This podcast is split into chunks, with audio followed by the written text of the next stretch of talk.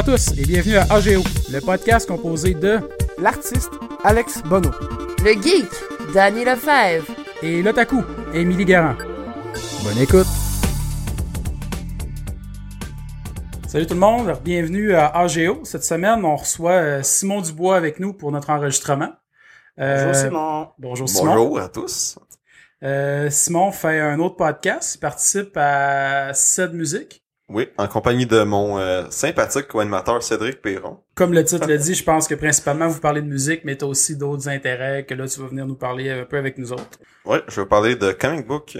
Mais c'est totalement différent de musique. Pourquoi t'as pas commencé à faire un podcast de, de comics au lieu de faire un podcast de musique? C'est un, c'est un peu compliqué. Il faudrait que je vous raconte un peu mon, euh, mon backstory de podcast. Moi, j'ai commencé, au départ, euh, j'ai commencé à écouter des podcasts peut-être en secondaire 3, secondaire 4, gros fan de Radio Talbot. Puis tranquillement, c'est un peu dans ces années-là, il y a eu comme un, gros boom. Euh, il y a eu plein Ouais. de nouveaux podcasts qui sont faits. Tu sais, Trois Bières, euh, Rétro Nouveau, en parle dans plein Ouais, de Fun podcasts. Joueur, Fun Joueur Jeu aussi, j'écoutais Rétro Nouveau, Trop ben, Trois Bières. C'est les trois premiers que j'écoutais pas mal avec Radio Talbot aussi. Il y a une grosse, il y a eu plein de podcasts qui sont arrivés en même temps. Puis au, au même moment où moi je commençais à écouter, puis ça m'a vraiment donné le goût genre de, de faire mon podcast parce que moi en son- euh, au secondaire j'étais dans un programme qui s'appelle le, le PEI, puis on avait un cours, fallait faire un projet personnel. Je me suis dit tant qu'à ça, je pourrais faire un podcast. Ok. Puis au final, genre la communauté, j'ai vraiment euh, ce que j'ai plus aimé c'est que la communauté des podcasts est super sympathique. T'as Ouais. vraiment l'impression que de tu sais, t'as un gros groupe, mais c'est du monde qui sont tous des passionnés. Ouais, puis tout le monde se tient un peu parce que comme nous autres, ça, ça fait pas très longtemps qu'on commence, puis c'est déjà, euh, tu sais, on voit que tout le monde veut s'entraider un peu dans le fond. Là. C'est comme une grande famille. Fait que, euh, avant de commencer, avant de faire mon podcast, j'ai été pendant deux ans de temps chroniqueur sur un podcast qui s'appelle euh, Alpha 42, anciennement le podcast sans nom. Je, je faisais des, des critiques de comic book, un peu de jeux vidéo. Puis depuis, euh, quand j'ai fait mon, après ça, j'ai fait mon podcast qui s'appelle euh, Néo Rétro. J'ai fait ça pendant à peu près un an et demi de temps. J'ai arrêté quand je suis rentré au cégep parce que c'était bien de la job. Mais quand j'étais dans mon podcast, c'était vraiment juste des jeux vidéo. J'ai pas, pas parlé de comic book. C'est quelque chose qui me manquait un peu, fait que je me suis dit je pourrais en parler un peu euh, avec vous autres. J'ai toujours aimé les comic books. euh. C'est encore disponible ça, ton podcast quelque part? Euh, oui, il est encore il est disponible, il est sur iTunes, il est aussi sur le site d'Alpha 42. Par contre, euh, y aura- je ne planifie pas de refaire d'autres épisodes ou, ou de, de revenir. Euh, je suis vraiment content de ce que j'ai fait. J'ai à peu près 25-26 épisodes. Euh, je pense, au début, je pensais vraiment comme quand j'ai parti, je me suis dit, s'il y a cinq personnes, incluant mes parents qui m'écoutent, ouais. je vais être bien content.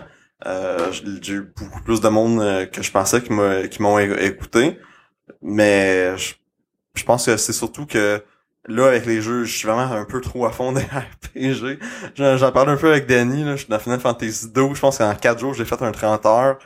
Puis J'ai comme plein d'autres affaires. Fait avec le cégep aussi, fait que j'ai un peu moins de temps là, pour faire des podcasts, même si euh, c'est ça, je suis chroniqueur sur le show de mon ami, parce que je suis juste chroniqueur. Ouais, fait que ça prend moins de temps un peu là, de, de, De préparation. de fond, tu collabores. Ouais, c'est ça, je fais juste collaborer. C'est vraiment lui qui s'occupe de toute la partie montage, qui est vraiment le... le- les gens le, le réalisent peut-être pas, mais il y a une grosse partie de montage en arrière de, de- Ouais. des podcasts pour faire en sorte que ce soit vraiment bien écoutable. Même si moi, mon son était jamais vraiment très bon. euh, Non, je sais, parce que déjà, ben, tu sais, souvent, ben, de ce temps-ci, c'est plus moi un peu qui le fait, puis c'est un bon euh, 4-5 heures quasiment de peut-être un petit peu plus des fois, tout dépendant du, de, de l'enregistrement, mais ouais, c'est bien de la job un peu pareil. là. Faire le montage, là, puis euh, quand t'as déjà une job puis d'autres affaires en plus autour de ça, là, c'est ouais, c'est bien du temps à mettre. En plus, moi, quand je commençais, j'étais vraiment trop freak de- du montage. Fait que, il y avait un petit bruit, j'étais comme, oh, Ouais. faut que je coupe ça. Fait que là, euh, mon nez, tu, tu passes une heure pis t'as comme un 15 minutes de ton podcast. C'est ça d'éditer, puis ouais. Mais tu te rends compte, tu sais, qu'en écoutant d'autres podcasts, que des bruits ambiants, il y en a plein, là, pis il faut que tu t'en fasses avec ça. Ouais, Ouais. c'est ça. À un certain point, il faut pas que tu t'en fasses trop. Euh, tu sais, je peux prendre par exemple, j'aime bien le, le podcast Spoiler Alert euh, QC. D'ailleurs, ils ont fait un épisode où ce qui batchait sur le dernier album de Simple Plan. C'est un bijou. Mais là-dedans, il y en a un des gars, Stéphane De Guire. Son son est vraiment dégueulasse. Mais ça reste pas le fun à écouter comme D'ailleurs, podcast. Fait qu'il faut, je pense qu'il faut quand même que ça soit agréable, mais faut pas que tu prennes trop la tête à m'emmener. Parce que m'emmener, tu fais juste penser à ça, puis euh, ça te gosse, ça te gosse un peu. là. Ouais, parce que justement, Stéphane Deguire, j'entendais souvent son nom à trois bières parce qu'il envoyait souvent des sujets. Là. Ah, c'est, je pense que Trois Bières n'existerait pas encore aujourd'hui. Ouais. Aurait pas envoyé de sujet, il y aurait assez de, de sujets pour faire comme 50 émissions juste de, de lui, là. Mais, moi, je me souviens, plus, mon- j'en ai envoyé pas mal aussi. Ben là, c'est parce que j'étais un bout que je l'écoutais plus parce qu'avec ma job, je pouvais plus ou moins l'écouter, mais dès le début, j'ai, j'ai, j'ai souvent envoyé des sujets, là, je leur en ai renvoyé peut-être quasiment une soixantaine, je pense. Puis euh, c'est qui? C'est-tu Catherine Levac qui t'a Qui pas m'a nommé? même pas Ah, nommé. T'as pas nommé. C'est pas grave, je t'aime Fais la fois ton sujet, t'as aucune Ah. preuve que c'est le tien. Ouais. Fait que Catherine, faut que tu t'excuses à Alex. S'il te Tout de plaît. suite. Publiquement sur ma page. Mais t'as-tu déjà été invité à des podcasts autres que nous, dans le fond? Euh, oui, j'ai déjà été à Réalité Augmentée, qui est un autre beau podcast. Euh, je salue les gars qui sont là, c'est vraiment des gars sympathiques. Un peu à gauche, à droite, à des... J'ai, je suis plus un écouteur de podcasts. J'écoute beaucoup de podcasts. J'ai pas... euh, le fait que... Je vais pas trop batcher sur FA42, mais c'est pas un podcast énormément populaire. Euh, j'en dirais pas D'autres, on est vraiment populaires, fait que... Vous êtes vraiment populaires, vous autres, mais l'animateur principal, Patrick, il y a beaucoup de, en tout cas, il y a beaucoup de tension avec les autres podcasteurs. Euh, je sais pas si je pense. Non, on va, on Moi, va je vais va à ça, là. Il y a beaucoup de tension, fait le, le, tu sais, le monde, même s'ils te connaissent pas, tu te dis, ouais, j'étais, je suis podcast Alpha 42. Tu sais, ça, ça part pas un peu, ça part pas bien, euh, Ça part pas bien Ouais. l'émission. ça part pas bien la, la rencontre avec la personne. Mais là, le fait que j'ai fait des affaires un peu à côté, je pense que là, le monde, euh, tu sais, le monde savent que je suis pas méchant. euh, je mens pas, là. Fait qu'aujourd'hui, tu nous parles de quoi? Euh, je vais vous parler de Watchmen, qui est un des comic books euh, que je pense que je lis au moins 3-4 fois par année. Je suis un peu, Ah un ouais? peu freak avec ce comic-là. Il y a des gens qui disent que c'est genre le meilleur comic book de tous les temps, et je fais partie de ceux-là. T'as tous les comics pour dire ça. Euh, j'ai juste genre 19 ans, fait que je pense que j'aurais une pas assez vécu assez longtemps pour tout lire. D'ailleurs, je vois ça, toutes ta table sont comme toutes, non, c'est pas le meilleur comic book. Non, mais c'est très Ah, bon. moi, je peux, je peux même pas juger, je, je connais aucunement. les Alex, il juge gratuitement. que- Il est comme... Moi, je Non. fais juste juger. J'ai aucunement idée du sujet. Je fais juste juger. Il est snob, il est critique. Qu'est-ce que- J'aime ça, juger. Mais Watchmen, c'est vraiment une belle œuvre. Je pense que c'est un des premiers comic books euh, que je me suis acheté. Puis j'ai vraiment capoté. J'avais vu le film avant. Le film qui est fait par Zack Snyder, que le monde aime vraiment critiquer gratuitement. J'ai vu récemment Batman vs Superman. Puis c'est loin d'être aussi pire que ce que le monde dit, honnêtement. Mais le film là. est pas très bon. Il est correct. Il Mais je te dirais que... excellent, mais c'est pas la grosse marde non, que tout le monde dit. Là. Mais je veux dire, la version longue du film est meilleure. Je trouve, ben, je trouve ça le fun aussi que ce soit un film qui est différent parce que autant j'aime les films de Marvel, j'aime moi Gardien de la Galaxie c'est un des films que j'aime beaucoup, Ouais. mais je trouve que il y a une formule d'un film de, euh, de Marvel qui se répète un peu à chaque film qui fait que Ouais. moment donné t'as l'impression que c'est toujours le même un peu schéma. euh. Ouais, non, effectivement, ouais, ils font exprès parce que vu qu'ils pognent, ils refont dans le même moule, mais ça marche quand Tant même. que ça marche, ben, ils changeront pas une formule gagnante. tu sais. Qui est d'ailleurs une des raisons de pourquoi moi j'aime beaucoup Gardien de la Galaxie, c'est parce que ça t'as vraiment l'impression que c'est vraiment sa propre affaire. Tu sais, il y a un, un Mhm. ton un peu comme hommage aux années 80. Puis le fait que c'est c'est comme pas sa terre, c'est dans l'espace. Fait que c'est comme pas, en tout cas, pas encore, mais s'il y a pas de lien avec les autres affaires de Marvel. Mais que, tu sais, que DC fasse leur propre affaire, ça, c'est juste bon pour nous autres, euh, tu sais, le monde qui écoute les, les films. Effectivement. En plus de ça, le fait qu'ils vont, ils vont faire des films, Marvel vont se forcer encore plus pour essayer de faire de quoi de meilleur. Fait que c'est nous autres qui en sortent gagnants. Mais Watchmen, ça, c'est-tu le gars qui a comme une cagoule pis qui a des affaires qui bougent en face? Euh, Rorschach, oui, qui est un de mes personnages euh, préférés. En fait, Watchmen, un comic book qui est écrit par Alan Moore, qui est un dieu des comic books, une personne vraiment très importante, qui aujourd'hui a un peu mauvaise réputation dans l'industrie, parce qu'il veut comme plus rien faire de mainstream, puis comme c'est son label indépendant, puis il est un peu... Le, le monde pense qu'il est un peu fou, tu sais, c'est un peu weird. Mais à l'époque des Watchmen, des années 80 et des 90, c'était vraiment un gros, un gros auteur. Il a aussi écrit Batman The Killing Joke, qui est une des plus grosses histoires de Batman. Euh, il a travaillé sur Sandman, qui a rendu, perso- euh, rendu le personnage genre vraiment comme populaire. Même affaire avec Animal Man. Euh, il a fait V pour Vendetta. Il a fait, il y a beaucoup de ces comic books de, ces- de ces années-là qui sont vraiment des gros, des gros livres. Qui a Une eu grosse des- influence aussi. grosse influence aussi, puis qu'il y a eu des, des... Malheureusement, il y a eu des films très moyens, là, V pour Vendetta, puis la, la Ligue des Gentlemen Extraordinaires, qui est d'ailleurs le dernier film que Sean Connery a fait. Quelle triste fin de carrière. Mais, en général, les... ces livres sont vraiment tous des, tous des classiques. Watchmen, ça a été écrit à peu près dans le milieu des, milieu des années 80, je pense que c'est de 86 à 88. Une époque vraiment importante qui a, c'est un, des livres avec The Dark Knight Returns, qui a comme redéfini un peu les comic books Parce qu'à l'époque, les comic books, c'était vraiment pour les enfants. Tu sais, c'était comme Batman se bat contre le pingouin sur un gâteau géant. Tu sais, il y avait... Ben, il y avait une raison pour ça. Euh, le, le comic book, euh, c'est quoi la clause, là, mais il y avait plus d'avoir des vraies armes. Fallait que ce soit vraiment des, des armes qui n'ont pas rapport, puis qui avaient l'air des jouets, parce que ça rendait les enfants violents, supposément. Donc, Ben euh, c'est ça, c'est que le, le, le public visé était vraiment les enfants pour les comic books à cette époque-là. Puis là, une œuvre comme Watchmen a été dire c'est pas vrai qu'on peut juste faire des comic books pour les enfants, on peut faire quelque chose pour les adultes aussi, que ça soit vraiment prenant. Je, je recommande aussi d'ailleurs de lire The Dark Knight Returns. Ça l'a en partie influencé Batman versus Superman, mais c'est vraiment totalement différent. là. C'est vraiment sa, sa propre affaire. Il y a eu un film d'animation. deux films d'animation. Ben, en deux parties, là. Mais c'est il y a Part 3, Dark Knight Part 3 qui est en, qui sort en comic en ce moment. Ouais, parce qu'il y a eu une suite à Dark Knight Returns, mais personnellement, je suis pas trop fan. Les dessins sont vraiment laids, on dirait. Je, je, je, je suis pas genre à changer ces dessins, mais dans Dark Knight, la suite de Dark Knight Returns sont vraiment pas beaux. Mais Watchmen, en, en gros, euh, il y a, DC ont acheté une compagnie de, une compagnie, puis dans le fond, ce qu'Alan Moore voulait faire, c'est comme reprendre les héros, puis d'écrire une histoire avec, avec.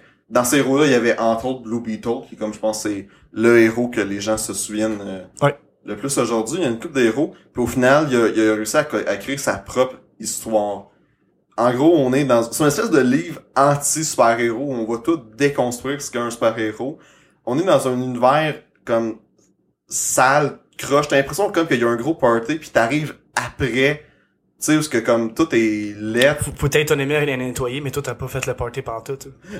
c'est c'est ça. En gros, c'est un, un, un univers parallèle où les États-Unis auraient gagné la guerre du Vietnam à cause d'un super-héros qui s'appelle le Docteur Manhattan, qui est littéralement un dieu. Genre, il est à la fois, c'est un personnage qui est vraiment fascinant, parce qu'il est à la fois conscient, genre, de ce qui se passe dans le passé, dans le présent, puis dans le futur, puis il y a des comme, pou- genre, ses pouvoirs ont l'air de comme pas avoir de limite. Il peut, genre, te transformer en sable, tu sais, en une seconde. Sauf qu'il est comme pas vraiment humain. Mais il peut, en même temps, non seulement il est conscient, mais il peut interagir avec le passé, le présent et le futur sans nécessairement euh, voyager dans le temps. Ouais, c'est... C'est, c'est vraiment fou, là. C'est juste un peu qui est comme tout le temps présent, peu Ouais. importe lequel moment dans le temps. C'est ça. Ça me fait penser un peu à ça par rapport, parce que je sais pas si s'il y a déjà quelqu'un qui a écouté Fringe, là, mais en tout cas, justement, il y a Non. les, euh, je me rappelle plus comment il s'appelle, là, mais en tout cas, il y a des personnages là-dedans, sont comme, ils voyagent pas dans le temps, c'est juste que le temps, c'est comme une, juste une boucle fermée, ils sont tout le temps présents, peu importe à quelle période en même temps. Ouais, c'est un peu dans ce genre-là. En, en gros, euh, on est des années, on est dans les, années 80, il y a eu un super, il les super-héros ont déjà eu, déjà eu des super-héros, mais il y a comme une loi passée par le gouvernement qu'ils ont interdit parce que les gens étaient vraiment contre eux autres, il y a eu des grosses manifestations. Fait qu'il y a plus de super-héros, sauf un, qui s'appelle Rorschach, qui est le, un personnage qui est un peu connu dans la pop culture, qui a un masque avec comme plein de, de, de spots d'encre qui bougent un peu, euh, Puis pour faire un petit parallèle à ça, c'est aussi euh, le, de- le personnage de The Question dans DC, il était, c'est un, voyons, je sais pas si c'est ce qui je parle, là. Ah, moyennement. Mais The Question, dans le fond, il a été euh, créé à partir de Rorschach. Parce que justement, c'est un genre de détective que euh, il y a pas de visage. Dans le fond, c'est vraiment juste un, Ok, un ah, c'est copycat, cool. là. C'est cool. Dans le fond, il y a plus de super-héros, sauf Rorschach, qui est un peu comme un, un renégat. Puis le, le livre commence, il y a un ancien super-héros qui s'appelle... euh, qui se fait assassiner, qui se fait assassiner, Un comédien. qui s'appelle le comédien. Puis en, en gros, tout le livre un peu va être une enquête pour essayer de, de découvrir comment il a été tué. Au travers de ça, t'as un... T'as un peu l'impression que il y a comme la fin du monde qui va arriver. C'est un peu symbolisé. Euh, À chaque chapitre, il y a une horloge qui s'approche de plus en plus de minuit jusqu'à au dernier chapitre, puisque là, c'est minuit. Puis en tout cas, je dirais rien, mais man, il arrive quelque chose que t'es comme oh shit, tu veux vraiment pas venir? C'est ce que j'ai, ce que j'aime beaucoup de, de Watchmen, c'est l'écriture qui est vraiment intelligente. Il y a un, un deuxième niveau, il y a toujours des réflexions. Moi, j'ai l'impression qu'un peu un, des thèmes de Watchmen, c'est comme la, la folie au travers de la vie en général, parce t'as l'impression que genre y a rien qui va bien dans, dans Watchmen, mais les personnages genre essaient de s'accrocher pour essayer genre de passer au travers de quelque chose. Y a, y a tous les tous les super-héros là-dedans sont sont vraiment comme sont loin d'être les super-héros qu'on qu'on s'imagine. Tu sais euh, justement euh, Rorschach, il est comme qui est un peu un espèce de Batman comme ça, un vigilante. Genre c'est comme si sa son personnalité l'avait avait disparu derrière le personnage qu'il est ça l'a un peu rendu fou. Même que, genre, il considère que, genre, quand il porte pas son masque, il existe pas vraiment. Il y en a un autre, Night Owl, que, il est comme triste un peu, puis il est un peu nostalgique de l'époque, tu vois que, ah, tu sais, il fait rien, puis il est comme, toujours un peu déprimé. déprimé, il y a, il y a d'autres personnages, il y a, il y a, il y a des, tu sais, il y a Pis c'est le fun de ce noir-là, c'est qu'il n'y a pas eu énormément de super-héros. Puis genre, tu sais, aucun des super-héros dans l'univers à part. Manhattan qui ont des pouvoirs. Ouais, fait que t'as l'impression que c'est que c'est réel. Ça a déjà existé. Puis il y a une certaine tristesse parce que justement, tu sais, il y en a qui sont. Tu sais, il y en a qui sont morts, il y en a qui sont arrivés des affaires. Tu sais, un, un des personnages s'est fait violer. Euh, tu sais, c'est, c'est, c'est pas C'est joyeux. ouais, c'est plus dark, plus groundé sur des choses un peu réelles, mais avec... euh, un peu réel, ouais, justement. Puis ça déconstruit les super-héros qui sont vus comme étant, tu sais, c'est des êtres intouchables. puis, intouchable, parfait, tu sais, baigné dans, dans la lumière, là, c'est crasseux. Ah ouais. Mais pour Alex, comme premier comics, euh, je le conseille. Mais Watchmen, le titre Watchmen, ça se trouve ça être un super-héros qui s'appelle Watchmen ou c'est un univers? Non, c'est vraiment, mais c'est un, c'est un jeu de mots, euh, dans le fond, Watchmen, c'est autant comme quelqu'un qui te regarde, c'est quelqu'un qui regarde, que une montre. Parce que le- la symbolique du temps est vraiment importante. T'as l'impression, t'as l'impression justement que, au travers de l'espèce de recherche de- du tueur du comédien, il manque, tu sais, du- il est toujours un peu contre le temps. Euh, puis aussi, dans un certain moment dans le livre, il y a une phrase, c'est Who Watch the Watchmen, qui est vraiment importante parce que c'est c'est comme la phrase qui est un peu qui remet en question les super-héros, tu sais, c'est comme qui c'est qui surveille les super-héros, c'est pour ça un peu euh, on explore. C'est ça que j'aime aussi de Watchmen, c'est que t'as l'impression que c'est un univers que t'arrives, il y a déjà plein d'affaires qui sont passées. Comme là, les super-héros, il y a comme eu sont comme c'est comme la deuxième génération de super-héros qui a arrêté, mais avant il y a eu une, une première génération, tu sais, qui ont leur histoire à eux autres. Tu sais qu'il y a comme un passé qui est pas vraiment expliqué, si on veut. euh, Oui, ils vont l'expliquer un, un peu, mais pas trop. Il faut des références un peu, mais tu sais, c'est... Il y a des petites références un peu, c'est un peu, il y a certains personnages euh, qui reviennent comme le premier Night Owl, justement, qui est un personnage qui va un peu, euh, qui est un peu comme le mentor du, deux- du deuxième Night Owl. euh. Puis ce qui est intéressant, c'est que entre les chapitres, il y a comme des, des textes, mais genre pas d'image, vraiment du texte, genre de des 4-5 pages, qui vont genre juste expliquer des affaires par rapport euh, aux, aux personnages, euh, mais genre la première génération des super-héros, comment sont devenus des super-héros, ou euh, expliquer l'univers. Fait c'est vraiment le fun parce que ça, ça donne encore plus d'éléments de l'univers pour le rendre crédible. Fait que ça, c'est vraiment le fun. Aussi, les dessins ont vraiment super bien vieilli. Il y a un look old school, mais genre un peu intemporel. Ça, ça, tu sais que c'est, tu sais, tu sais que c'est les années 80, mais ça reste vraiment beau. Puis à mon avis, c'est le genre de style qui va rester beau. Si je prends par exemple, moi, V pour Vendetta, j'ai de la misère à lire parce que je trouve que les dessins. Puis d'ailleurs, V pour Vendetta est sorti un peu après, je me trompe pas, Watchmen, mais les dessins ont vraiment vieilli. Fait que j'ai comme eu de la misère à lire, même si l'histoire est quand même très bonne là-dedans. Tandis que Watchmen, ça reste, ça reste vraiment beau. Puis comment c'est con, c'est construit aussi, comme il y a un des chapitres, je pense que c'est le cinquième chapitre, où ce que Dr. Manhattan, il s'en va sur Mars. Puis comment c'est construit comme la première page de ce chapitre-là est comme pareil comme la dernière page du chapitre. Tu sais, de suite, ça se revient jusqu'au milieu.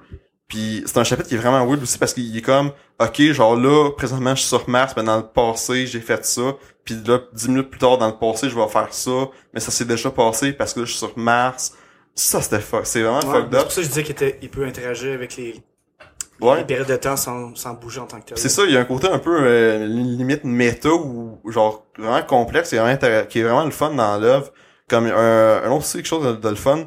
Un des euh, des personnages dans le fond, il y a un espèce de vendeur de journaux qui va un peu comme refléter l'opinion des gens à mesure parce que comme des tensions entre la la l'URSS puis les États-Unis parce qu'il faut savoir que c'est à cause du docteur c'est grâce au docteur Manhattan qu'il y a comme une, une paix qui est in- qui est instaurée mais les- tu sais plus les affaires vont vont mal puis plus t'as l'impression que pour avoir une guerre nucléaire dans le fond t'as le vendeur de journaux qui lui comme va comme un peu refléter l'opinion des, des personnes un peu en général puis à côté t'as un petit gars qui va lire une BD de pirates parce que dans cet univers là les super héros sont plus à mode c'est les pirates qui sont populaires puis ce qui se passe dans la BD a rapport avec ce qui se passe en tant que tel dans l'univers fait que je- c'est com- Ok. c'est vraiment complexe mais c'est vraiment cool Faut s'en rendre compte, j'imagine. Faut, faut que tu t'en... Mais c'est, c'est bien expliqué parce que comme t'as, t'as l'histoire de la bande dessinée que c'est un pirate qui veut rentrer chez lui parce que il était abandonné sur une île déserte, là, faut qu'il se fasse un radeau avec des, les corps de ses camarades qui sont morts. C'est un peu, euh, c'est un peu creep, shit. là. C'est un, un peu creep. Puis au travers de ça, t'as le vendeur de journaux qui va un peu parler au petit gars. Fait que tu t'as des commentaires un peu euh, sortis, mais qui font quand même toujours référence à à la fois ce qui se passe dans la BD et ce qui se passe dans l'univers. Fait qu'il y a un niveau de complexité que c'est fou, là. C'est vraiment cool. Il y, a eu, il y a eu un film de Watchmen qui a été fait. En fait, la BD est sortie, puis il voulait, genre, déjà, il voulait faire un, film. Il y a plusieurs personnes qui sont passées. D'ailleurs, dans le casting original, Robin Williams devait faire Rorschach. Ce que je trouve vraiment bizarre parce que, tu sais, il est connu pour avoir des personnages un peu joyeux, là, comme mettons Mrs. Mrs. Dubfire. Tu sais, Rorschach, il est sombre, il est, il est crassé. Je tu sais, pense qu'il a été capable de le faire. il aurait ça aurait été intéressant, puis ça- c'est un rôle vraiment différent de, de ce qu'il fait habituellement. Puis Arnold Schwarzenegger était supposé faire de Dr. Manhattan. Oh boy. J'ai juste Mr. Freeze dans ma tête. Ouais, Je meurs déjà. Moi, tout, c'est la première fois que Mais c'est ça, peut- peut-être que genre euh, sa carrière aurait été, aurait été définie comme genre il fait juste des personnages qui sont bleus, tu sais, il aurait fait une adaptation des Schtroumpfs après là. Ça, par exemple, j'aurais payé pour voir ça. Vraiment. là. Mais le- c'est ça, ça a pris bien du temps. Finalement, c'est le, le réalisateur de 300 qui a fait le, le film. Pourquoi j'ai un blanc avec son nom? Zack Snyder? Zack Snyder qui a, qui a fait le, le film. Le gros défi, c'est que la BD est vraiment complexe. Il y a vraiment beaucoup de stock. C'est une BD, moi, la première fois que j'ai lu, ça m'a peut-être pris un 5-6 heures. De résumer ça dans un film de 1 heure et demie, c'est pas évident. Je trouve qu'il a quand même bien fait une job. Je trouve un peu comme... Tu sais, 300, c'est vraiment... euh, T'as vraiment l'impression d'avoir la même affaire que le comic book, mais en film. Là, Watchmen, il y a certains passages qui sont pas dans le film, mais t'as pas l'impression que ça gêne tant que ça l'histoire. Par contre, je trouve qu'il est un peu trop euh, graphique. Comme il y a une euh, dans le, dans le il est vraiment beau. en plus. visuellement très beau, mais tu sais mettons dans, dans le livre, t'as une scène de sexe entre le personnage de Night Owl puis le Silk Spectre qui est un peu là pour euh, tu sais c'est un peu la raison de pourquoi le Night, Night Owl il va tu sais il va retourner être un super-héros, tu sais mais dans le film, c'est genre t'as juste l'impression que c'est une scène de cul pour être une scène de cul pour être un peu vulgaire. Fait que ça j'ai pas euh, trippé. Aussi ce qui m'a surpris c'est que les tous les acteurs dans le film, c'est vraiment des acteurs qui sont pas connus. C'était un peu leur à ce moment-là. à ce moment-là, ils étaient vraiment pas connus, c'était dans leur premier rôle. Puis je trouve que pour des, euh, des petits newbies, ils se débrouillent relativement pas mal. euh, Pour certains genres de rôles, des fois, c'est mieux des, des nouveaux visages que des connus. justement, comme le- l'acteur qui fait qui fait Rorschach, personnellement, je l'ai trouvé vraiment très bon, très crédible. Bel job. Mais même si je trouve que le, le plus important, si vous connaissez, si vous connaissez pas Watchmen, c'est vraiment d'aller avec le comic book, parce qu'il est beaucoup plus complet. Il y a aussi, euh, au pire, je mettrai ça en lien, je, je vous le donnerai en lien sur votre Ouais, Facebook. Il y a euh, un motion comics qui a été fait. En gros, c'est le comic book tel quel, mais il a été animé, puis il y a une, il y a une voix qui raconte tout. Fait que euh, c'est sur YouTube, fait que vous pouvez l'écouter. Le seul défaut, c'est que genre c'est une voix qui fait tout, puis c'est un gars. Même les voix de filles. Ok. Fait que Je sais pas pourquoi ça me rappelle le mariage de Batman. un Moi peu, aussi, là. mais ça me semble que c'est juste ça, genre, Je sais pas si t'as déjà vu ça, le mariage de Non. Batman. Là. Ben, tu checkeras ça après. Le... ah, je vais faire ça, je vais quand, C'est direct quand je vais être rentré chez nous. Ben, en tout cas, ouais. Mais c'est ça, mais c'est genre juste un gars qui fait toutes les voix, même les voix de filles, mais tu sais, il essaie de prendre une voix un peu de, de, de femme, mais ça paraît quand même Ouais, que c'est un gars, fait que c'est, C'est du bad acting un peu. C'est un peu euh, bad acting, puis genre, tu sais, des fois, il y a des moments, tu sais, comme un des moments, un des personnages te fait violer, mais tu sais, tout ce que j'ai dans la tête, c'est, sais, c'est un, le- le- la fille a l'air d'être un travelot parce que c'est un, c'est un Ouais, gars qui fait la voix. Il aurait pu au moins engager deux personnes. Ouais, c'est ça. Ça il a- coûtait trop cher. Euh, Moi, j'imagine juste la scène. Qu'est-ce qu'elle a fallu votre fille? Ben oui. Puis on fait, ok. Ça finit là, y a pas de punch, là. Garde le gars, pis go. Watchmen, euh, après, après Watchmen, une couple de- il y a peut-être 5-6 ans, il y a eu une série de plusieurs comic books qui s'appelle Before Watchmen, Ouais. qui ont, euh, et- qui a eu d'ailleurs des très bons euh, auteurs, je pense entre autres à Brian Azzarello, ou euh, plein, plein de gros auteurs qui ont vraiment travaillé, qu'en fait, dans le fond, c'est des mini-séries sur chaque personnage, et sur justement la, la BD de Pirate a eu droit à son comic book, Ok. qui je, je, j'ai pas lu au complet, fait que je pourrais pas dire si c'est la même histoire ou c'est genre une autre histoire, mais dans, dans la même, genre, série de, de comics-là. Mais c'est vraiment des, c'est vraiment quand même pas si peu comme, euh, comme série de comic book. Moi, je conseille, je, je conseille surtout celui de, du Dr. Manhattan, qui est vraiment méta, parce que dans le fond, le Dr. Manhattan se rend compte que juste le fait qu'il existe, ça a comme tout changé l'univers, le, le, le déroulement du temps. Fait qu'il essaie de revenir dans le temps pour empêcher, genre, qu'il qu'il existe. Ouais. C'est, vraiment méta, mais c'est intéressant. Puis là, récemment, DC ont, ont tout recommencé leur série au numéro 1. C'est pas un reboot. Ils ont fait Non. 2 Ben, dans le 3 fond- ans le New 52 qu'ils ont C'était ben, c'était vraiment... un reboot, mais c'était un soft reboot parce que dans le fond, les événements d'avant, c'était quand même passé dans un sens. C'est ça, le New 52, parce que c'était vraiment un, un reboot. Là, euh, ils, ont, ils repartent leur série au numéro... euh, ils, ils repartent leur série numéro Ouais. 1, mais je pense que c'est surtout une raison pour changer leur équipe créative derrière Ouais. chaque titre. Rebirth, là. un peu un rebirth. Et ce qui est le plus intéressant, qui a été un peu teasé dans, dans le premier numéro qu'on euh, qu'ils ont, qu'ils ont fait justement que- pour euh, amener Rebirth, c'est que l'univers de Watchmen, qui juste alors était indépendant, c'était vraiment son propre univers, maintenant fait partie de l'univers standard de DC avec les super-héros. On voit euh, Batman qui regarde justement l'espèce de smiley avec le, le sang qui est un peu l'emblème de Watchmen, puis on, on tease que le Docteur Manhattan sera un méchant dans un méchant. Ben, c'est pas nécessairement le méchant, moi, ce que j'ai lu. Dans le fond, parce que lui, il a pas vraiment une notion du bien, du mal en Ouais, tant que tel, là. c'est ça. des- des- ça va plus haut que nous autres, fait que, ouais, c'est lui qui aurait altéré le, l'univers, dans le fond. l'un- l'univers. Fait que j'ai hâte de voir parce qu'ils viennent, ils viennent de partir de Rebirth fait peut-être un mois ou deux à peu près. J'ai hâte de voir comment ils vont amener l'univers de Watchmen pour que ça fit. Je pense qu'on est dans, dans les tombes 3 en ce moment. Et ton j'ai hâte de voir comment ça va vraiment fitter avec euh, le reste. Est-ce que t'avais terminé ton, ton, ton, ta chronique ou on... J'ai ben je, je- je commence à me répéter un peu. Mais je, chose? juste dire que c'est c'est un livre que vous devez absolument lire. Que vous aimez les, euh, les comic books ou non, lisez Watchmen. Il C'est- conseille pas, hein, c'est vous C'est devez, un ordre. C'est un Moi, quand, euh, quand j'ai acheté, en plus, euh, c'est vraiment un, un livre qui est fun à, à analyser. Moi, je me souviens quand j'ai acheté mon comic book, j'étais allé à la librairie euh, euh, que les Mystery Étonnants ils vont. Petite boutique euh, sur le Mont-Royal. Le, le vendeur me dit que genre ils font lire à l'université. Ah ouais. Parce que, tu parles de, je me rappelle pas du nom, là, mais c'est proche de, de- du Le Millennium. Millennium, ok. Euh, la librairie Millennium, qui est vraiment une belle place. Le monde sont vraiment Ouais, c'est vrai. sympathiques. Ouais, fait que euh, moi aujourd'hui je parle de mascarade. J'en avais parlé un petit peu au début euh, dans l'épisode 0, c'était quoi un peu un mascarade, mais là je veux plus y aller comme en profondeur parce que une mascarade, j'ai remarqué que souvent le monde quand ils t'en parlent, ils te disent "Ah, c'est juste un petit concours de, cos- de costumes, blablabla." C'est pas ça? Oui, mais pas petit.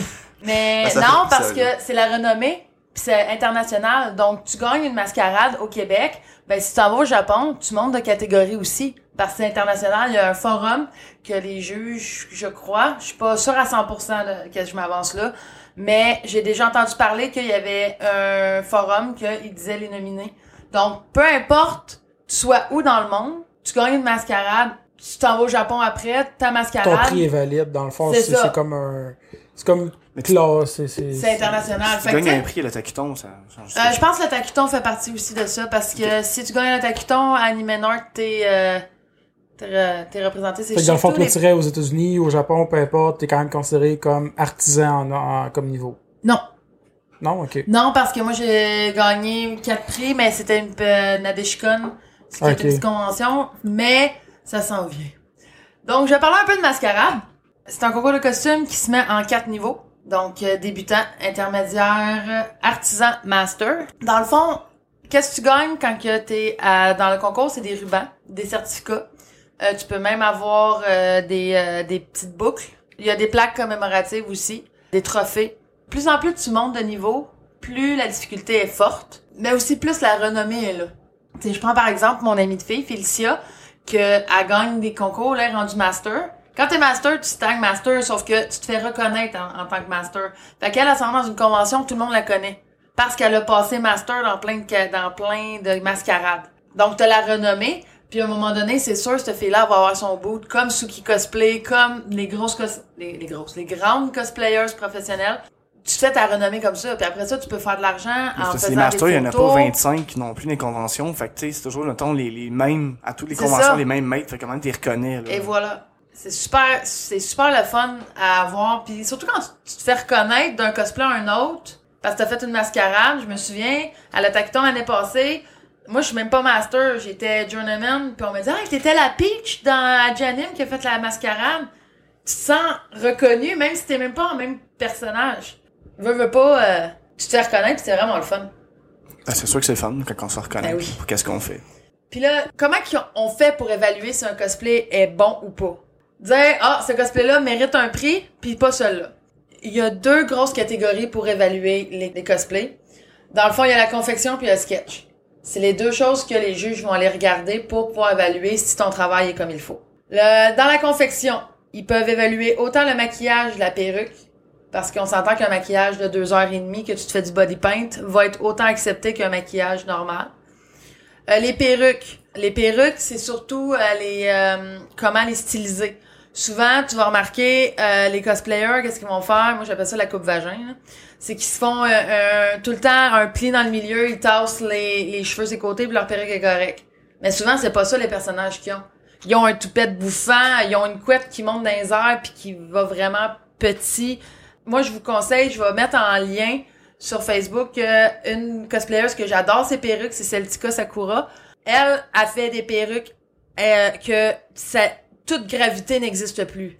Je comprends pas comment qu'elle fait. Elle C'est met- pas- C'est pas elle qui faisait Valence dans... Oui, elle a fait Valence au, euh, dans un Comic Con. Ah, balance de, de, de, Ouais, de- Turnabout? Parce qu'en fond, euh, on fait avec les Ace Attorney, Ouais. euh, le- les jeux, ils font des, des genres de pièces de théâtre, sketch. de sketch dans le fond, que le, le public qui peuvent interagir pour trouver les, le coupable dans le fond à la fin. Un peu genre meurtre et mystère, mais de groupe, là. Ok. Puis elle Puis- faisait Valence. Ah, c'est elle qui fait ses perruques elle-même. là. Mais c'est cool parce qu'à chaque fois qu'elle sortait de scène, elle revenait, elle changeait de wig. Oui. Comme, Ah comme ouais, dans, comme, dans l'émission, Oui, là. Elle sortait, vraiment elle cool. changeait ouais. de perruque, fait que c'est vraiment Elle est vraiment, bonne. vraiment bonne. Elle est vraiment bonne, Cool. puis elle est réputée, puis elle fait des, des panneaux de comment faire des perruques aussi. Que, quoi utiliser pour que ça soit beau, puis ça a l'air une Puis dans les grosses conventions comme le Comic Con en plus, t'sais, elle fait pas juste ça. euh, Non, non, elle fait, euh, elle a fait AJ dans euh, Backstreet Boys. Dans la version euh, Backstreet Back, là, avec Ouais. Halloween un peu, là. Elle a fait tout son crâne qui coule. Puis pour vrai, là, puis j'étais sûr que c'était lui. C'était... Non, mais il ressemblait beaucoup, puis... Puis pourtant, elle a une face vraiment féminine, là. Ouais, c'est vrai. Donc, euh, tu sais... Toi, il- c'était ton idole, fait que t'étais vraiment. Ouais, moi, Ouais. j'ai autographe. Vous Ouais. voyez pas, mais d'ailleurs, euh, Danny, il y a un gros poster des Backstreet Boys, là. Ok, ouais. Pour On vrai, va mettre bon. la photo de son poster à la fin de. Euh, ils évaluent beaucoup, c'est ça. Les- ils peuvent évaluer les perruques autant que le À maquillage. côté de lui, Justin Bieber. Car si tu te fais un beau masque en latex qui est collé sur ton visage, ça compense aussi comme maquillage. Ils vont voir aussi tous les petits accessoires, que ce soit de la broderie, que ce soit de la lumière dans tes costumes, que ce soit juste des petits, des bijoux faits à la main, des souliers que tu as repeinturés, remodelés à une, une forme, est évalué aussi. Donc, quand tu passes devant le juge, tu dis tout. Même si ça a été modifié, si c'est pas toi qui l'as fait parce que t'as le droit à... Ça dépend des conventions, mais souvent, c'est que t'as le droit à 20% pas. Comme, mettons, des gants, t'as le droit à des souliers achetés. Mais tu peux pas acheter ton costume pour participer à la mascarade. Mais tu sais, comme, mettons, euh, là, je prends par exemple, mais là, tu faisais pas une mascarade avec, mais tu sais, ta mystique, le morph suit, ça, c'est tu ça aurait été trop? Ça aurait été... euh, Ben, d'après moi, oui, parce que ça fait partie de presque 90% du cosplay. Qu'est-ce qu'il aurait fallu, Mais c'est tu sais, il est que... caché un peu parce que t'as un saut par-dessus. Ouais, puis- mais il aurait fallu que je le peinture à la main avec du body paint au pire. Ok.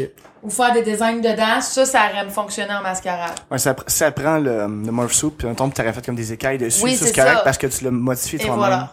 Mais sinon, ça, c'est pas accepté. Ça marche, ça, non. Ensuite de ça, les imprimés. Il y a du monde qui peinture à la main sur les tissus. Il y en a qui font de l'imprimé. Ça aussi, c'est considéré, c'est euh, c'est évalué durant une mascarade. Il y a différentes manières aussi de faire des imprimés. Ensuite de ça, t'as la précision. La précision des coutures. La précision de ton cosplay. Il ressemble-tu au cosplay de la fille? Parce que t'as beau avoir un très beau cosplay, si, parce qu'il faut que t'amènes une photo. De qui tu fais, fond. de hein. qui tu fais, mais ils vont aller voir la précision. OK, euh, mettons, son chandail il arrête en dessous de ses seins. Mais pourquoi toi, il arrête en dessous du nombril? Fait qu'ils vont regarder ça. Ça, ça va venir jouer. Le temps de couture. Combien de temps? Parce que quand tu passes au juge, il va te demander, ah, t'as passé combien de temps à faire? Essaye pas de mentir parce qu'il va le savoir tout de suite. Si tu dis, ah, ça m'a pris trois mois puis que ta couture est vraiment pas belle, il sait que ça t'a pas pris trois mois. Ben, au pire, ça te coûte trop, il va dire que t'es poche. Ouais, c'est Et ça, voilà. j'allais dire, si ça T'es prend pas dans la bonne catégorie, la grande. Tu sais, mais ils vont regarder le temps alloué aussi que t'as mis sur ton cosplay. Comme moi, j'avais fait un cosplay, puis il avait scrappé deux jours avant la convention. Je faisais une mascarade, tout était prêt à pour mon cosplay. Il a fallu que je le recommence au courant complet en deux jours. Ça, ça m'a valu des points. Parce que j'ai fait un cosplay que j'avais fait en un mois, je me l'ai tapé en deux jours. Puis il était tout doublé puis tout. Fait qu'il était sa coche, mais je l'ai fait en deux jours. parce, à cause d'un problème. Puis j'avais même amené la photo de mon costume scrappé. Puis il a- il a été étonné, il a fait « Wow, ok, je comprends rien ».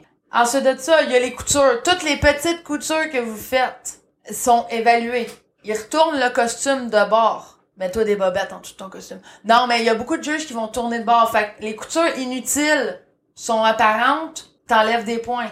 C'est pour ça que je conseille au monde doubler vos costumes. Comme ça, ça cache la majorité des coutures. Par doubler, dans le fond, tu veux dire de finir l'intérieur avec un autre tissu. Un autre tissu, c'est ça. Ou de finir les coutures avec un overlock.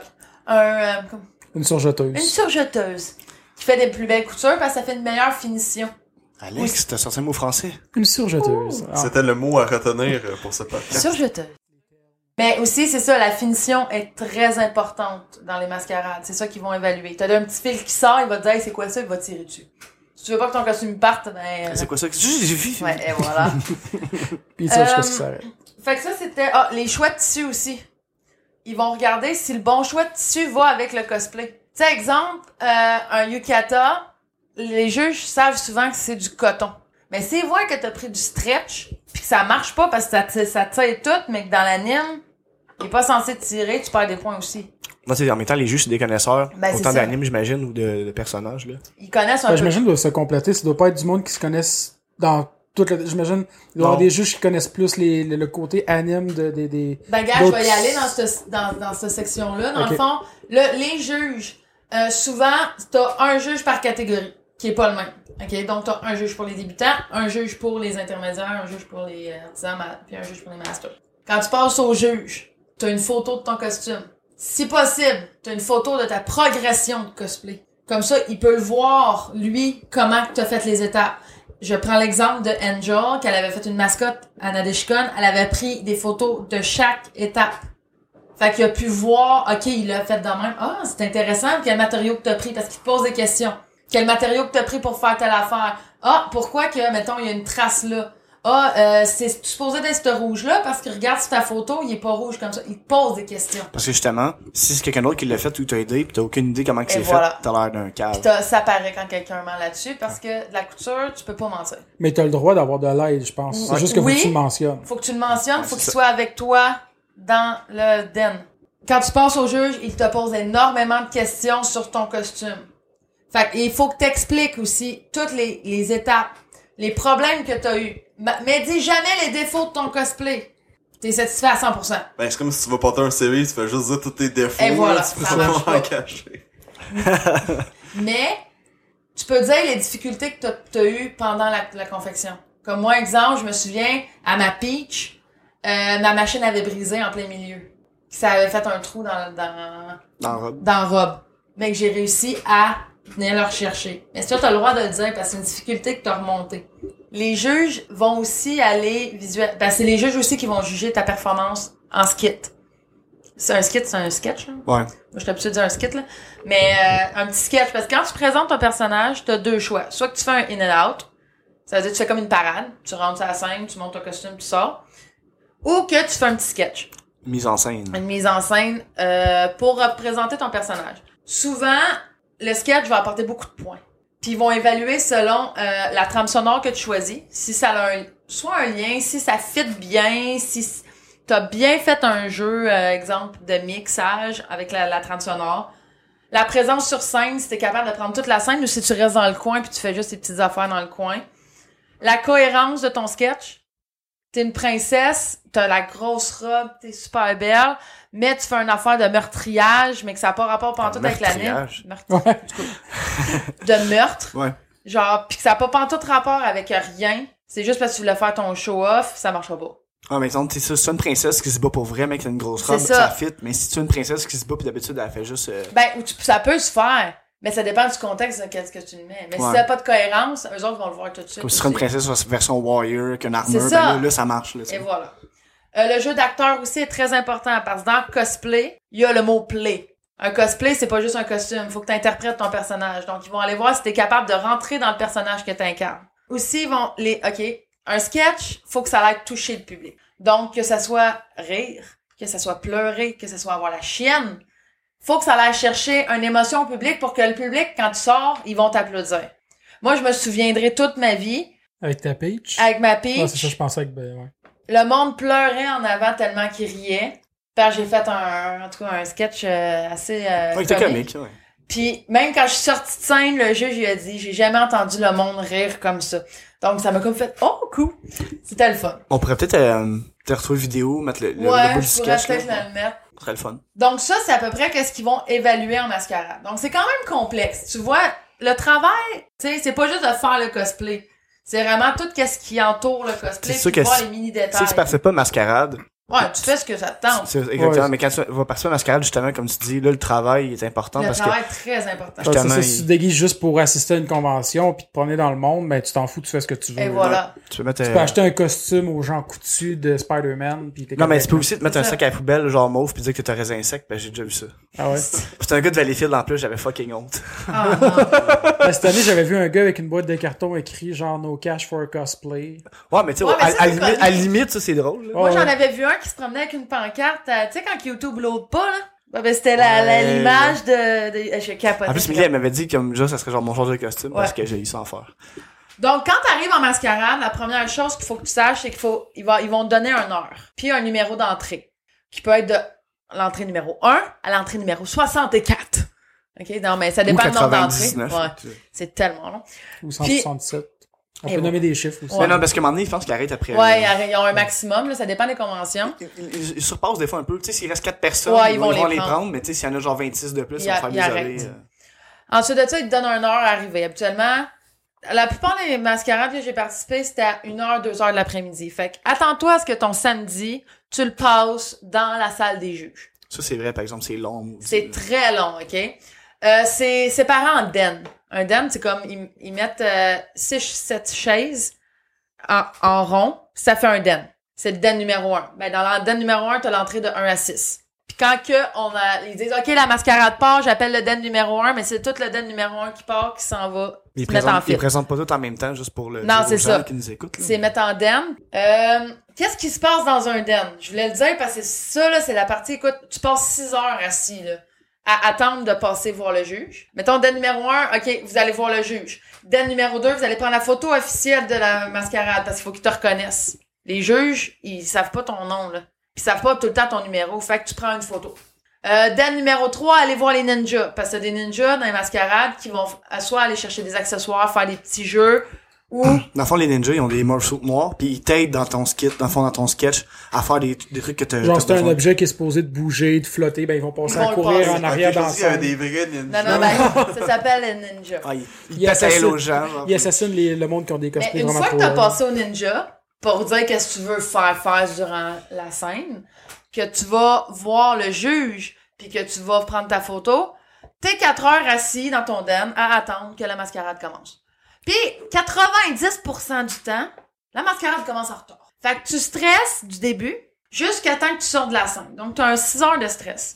Puis, il y a moi, que, il a reçu plein de messages textes j'ai faim, je vais aller fumer, j'ai envie Oui. de pipi. Puis parce que tu n'as pas le droit de sortir de ton den quand tu rentres dans ton den. Fait que si t'apportes ton sleeping bag, euh, Il y en a qui amènent de la- d'un petit peu de nourriture, mais dis-toi que dans un den, tout ça passe, OK? Je l'ai vraiment, OK? T'as ton cosplay. Tu t'es assis, il casse. Euh, il se découpe. T'as pas d'aiguille, là. Ben, ça dépend. Il y en a des mascarades qui vont garder une table où ils vont mettre des aiguilles et des fils au cas où qu'il se passe de quoi. Mais ton armure, elle brise. T'as pas passé so encore sur scène. Tout se passe dans un den. Pour vrai, là, qu'est-ce qui est important? Décourage-toi pas. Moi, je me souviens, euh, j'avais demandé à mon amie de serrer mon armure d'Inuyasha, puis elle a pété un... euh, c'était comme des... euh, un, un, un œillet. Elle avait tellement tiré pour le resserrer que l'œillet est parti. Ça l'a fendu l'armure. Mais quand j'ai passé devant le juge, il l'a pas remarqué. Ben, je l'ai pas montré. Oui, tu peux avoir brisé ton chose, mais stresse pas pour ça. Tu stresses déjà pour ta mascarade. Fais ton show, puis ça va être pareil. On le remarquera même pas. Vous avez gagné, en plus. On a gagné, ouais. Le best class. mais ça et tout, je vais, je vais le dire. Là, le juge, il écoute, puis il va te retirer ton prix. Ouais. euh, Mais c'est pas grave, pas juste en anglais, le juge qui m'a jugé. Donc, euh, Ça, euh, euh, non. ouais, c'est ça. On va faire un bout anglais juste pour ça. euh, c'est ça ton cosplay. Très important quand tu fais partie d'une mascarade, la taille. Il faut que tu passes dans un cadre de porte. Si tu peux pas rentrer sa scène, ton cosplay ne passe pas en mascarade. Il y en a que c'est leur tête qui passe plus. Il y a, ouais. Il y a une hauteur minimale, je pense que c'est 6 pieds, 7 pieds. Mais je, je pense que c'est 7 pieds, parce que 6 pieds, tu sais, même moi, je passerais pas sans costume. Non, c'est, non, sept pieds. Il me semble que c'est sept pieds. Les encombrements. Des fois, il y a des marches que tu as à, marcher, à, à monter pour aller sur la scène. Si tu peux pas les monter, tu peux plus faire partie de la mascarade, t'es disqualifié. Les pépins, comme je disais, euh, ça déchire, euh, t'as mal aux pieds, t'as des, t'as des ampoules tellement aux pieds que tu peux pas avoir de souliers. Ouais, mais si tu peux, mettons, un cosplay de Charles Xavier, il est en chaise roulante. Tu peux faire monter ta chaise Ah roulante Ah oui. sur la scène. Ça, y a pas de En trouble. longtemps que tu sois capable de t'arranger. C'est ça. Les ninjas peuvent te pousser pour faire semblant que t'avances tout seul. Et voilà. Malade, hein? Le poids des cosplays aussi. Dites-vous que vous êtes 6 heures à attendre. tu peux pas l'enlever, là. tu peux ben, tu peux l'enlever si tu veux dans le den mais le remettre le renlever le remettre le renlever à un moment donné tu vas tu vas le T'as des plus de fragiliser chances de, t'as plus de chances de briser aussi. moi mon, mon armure en Adeshikon il a fallu que je l'enlève parce que je pouvais pas m'asseoir m'asseoir pendant pas m'asseoir pendant Mais six pas t'asseoir. c'est ça fait que faire attention aussi un truc si vous voulez faire une mascarade bien réussie prenez un cosplay qui est pas souvent vu en convention Harley Quinn. Hein? Pour te démarquer? pour te démarquer puis pour faire que les jeux ils vont faire wow j'ai jamais pensé à faire ce cosplay là Je dis Harley Quinn, mais en blague parce qu'on la voit Ouais, tout on le temps. Il y en a genre euh, 577 à tous les conventions. Ouais. Sur 1067 personnes. Non, mais Ben, vous pourriez faire un cosplay des, des, des membres de Lago. Ça serait original. oh Ouais, mais on n'est pas rendu là. Je pense pas que personne ne Ouais, cosplay ouais, encore, là. Mais... On peut s'auto-cosplayer, là, tu sais, où je va faire. Dan. Ah, Christian, yes sir. Bon, fait qu'Emily fait Emily. Ah, c'est- Ah. Elle peut faire Gabi. Je suis pas là. ah, c'est ça, c'est un morph, un morph suit noir avec un point d'interrogation. Yeah. Ah, ça serait malade. Gabi, tu fais moi. Il m'a- Bon, donc aussi pour le sketch. Quand tu fais un sketch de mascarade, très important, pas de gomme. C'est la première chose qu'on va voir sur scène. Si jamais ton, ben, ça dépend, si ton personnage, il, il mange de la gomme, euh, Il y en a pas beaucoup. Euh, pas de gomme, chante pas. Tu fais, à moins que ce soit un chanteur, ton personnage, Puis tu sois bon. mais que si tu fais un sketch, pas, euh, tu sais, qui, mais qu'il y a une chanson en japonais, mais Ouais. que ça va, tu sais, c'est pas dans ton sketch, chante pas. Mais tu Euh, peux faire du lip sync. Ouais, tu peux faire du déjà vu. Ouais, ouais, ça, ça, ça se fait. Si ton cosplay brise durant la mascarade, tu ne touches pas à ton cosplay, continue le show. Ça, ils le disent direct en partant. ah ouais. C'est important. Ta robe déchire, fais semblant que c'est fait exprès. Ben, ça dépend à quel point qu'elle déchire, là. Non, non. mais- Continue. Je vous jure, parce que sinon tu perds des points. Ça dépend de perdre tes points puis ta dignité, euh, tu peux faire un choix, là. Ouais, mais c'est jamais... Ça dépend, c'est Ouais, rendu. en priorité. C'est sûr, si tu perds tes pantalons, arrête ton show. Non, mais tu sais, je veux dire, si Ou la robe elle complet, sais, puis fallait que tu leur montres, mettons tes pantalons en comédie. Ouais, mais si c'est Arthur de Ghost and Goblins, ça marche. Ça, c'est malade. Ça, il faut que tu perdes ton armure, Ouais, justement. Parce que, exemple, moi, j'ai un groupe de filles qui étaient avant moi à mascarade. Leur arme, il y en a une qui a brisé en quatre. Ouais, elle tomber Puis sur elle stage. faisait, hein. ouais, puis elle faisait un genre de RPG, fait qu'elle se battait puis elle reculait. Mais là, à la place, quand son arme a brisé, tout de suite, elle a réagi puis elle a comme poussé son ami de fille pour aille. Fait que ça faisait comme si c'était stagé. Le Ah, elle show continue, elle, elle continue show, puis ça pas. Mais ça, c'est pas un, c'est un accessoire qui brise, ça peut être moins pire que ton costume complet, il tombe en morceaux, peu importe. C'est arrivé aussi à un de mes amis, il avait perdu sa chemise. C'est un gars euh, qui est en transformation pour devenir une fille. Non, c'est le contraire. C'est une fille qui est en transformation pour devenir un gars.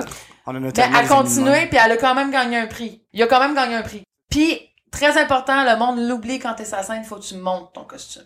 Ça veut dire il faut que tu montes le devant, il faut que tu montes le derrière. Le monde, habituellement, font leur show sans air, mais t'as pas montré le derrière C'est comme une première costume. date, dans le fond. Ouais, et voilà. La remise des prix se fait souvent le lendemain, donc le dimanche. Mais à part Anime Nord, je pense que c'est tout de suite après. Mais c'est parce que les juges vont se consulter, vont délibérer. T'as des prix par catégorie. Donc, t'as des prix dans le débutant, t'as des prix d'intermédiaire, ma- artisan, master. Un prix débutant, tu tombes inter- euh, intermédiaire tout de suite. Après ça, ça te prend trois prix intermédiaires pour tomber euh, artisan, trois prix artisan pour tomber master. Les juges peuvent inventer des catégories aussi. Comme moi, j'ai eu un prix inventé, c'était What the fuck, qu'est-ce que t'as fait? Avec ma pitch. Fait que, ils peuvent inventer une catégorie tant que ça reste dans Ça, j'imagine, Ouais, ça arrive quand tu sens que quelqu'un mérite d'avoir de quoi, mais que ça rentre dans aucune catégorie. Et voilà. puis ça, comme on peut pas ne pas. euh, Ou que, il y a chose, des, mettons oui, oui. exemple, parce que moi, il m'avait dit, Puis mention honorable aussi qui. ouais. c'est ça. Mais moi, il m'avait dit, ton cosplay mérite un prix, mais c'est parce qu'il y avait tellement de haut niveau de cosplay qu'ils pouvaient pas me donner un prix en confection puis en sketch parce que les autres, tu sais, comme ils étaient plus élevés, mais je méritais un prix, fait qu'ils ont fait un prix. Ça peut être ça aussi. Et dans chaque catégorie, t'as aussi le Best in Class et le Best in Show. Le Best in Show, c'est le meilleur show.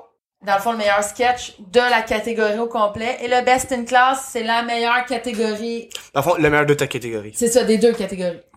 Dans le fond, des deux, euh, et confection et skit. Et t'as, enfin, le prix final, qui est le Best de la mascarade, si tu veux. Que c'est autant la confection, le sketch, dans n'importe quelle des catégories, ça se trouve être le, celui qui a étonné le plus les juges, qui gagne ce prix-là, qui gagne aussi deux prix. Puis t'as les mentions honorables que c'est, t'es pas encore prête pour avoir un prix, mais tu t'en viens pas pire. Fait que lâche pas. Fait que c'était ça mon sujet aujourd'hui. Moi, j'ai beaucoup de respect le monde qui font des cosplays. C'est tellement de l'ouvrage. Je serais jamais capable de faire ça. Écoute, c'est des heures et des heures de criage, de gueulage, de pleurage. De frustration. Tu de- recommences au début, tu fais de tout et de rien. Ouais, fait que c'était ça mon sujet. Puis toi, Alex? Ouais, direct de même. Bah ouais. Mais non, Euh, non, c'est pas vrai, mais on peut, on peut. C'est ça qu'on disait. Dan on peut mettre, pas ça, on peut mettre, on peut segways, mettre euh. du lube. euh, D'a- D'ailleurs, tantôt, on disait Segway, puis je me rappelle plus c'est quel podcast qui avait commencé, tu disais ça. C'est pas dans l'analyse des geeks, je pense.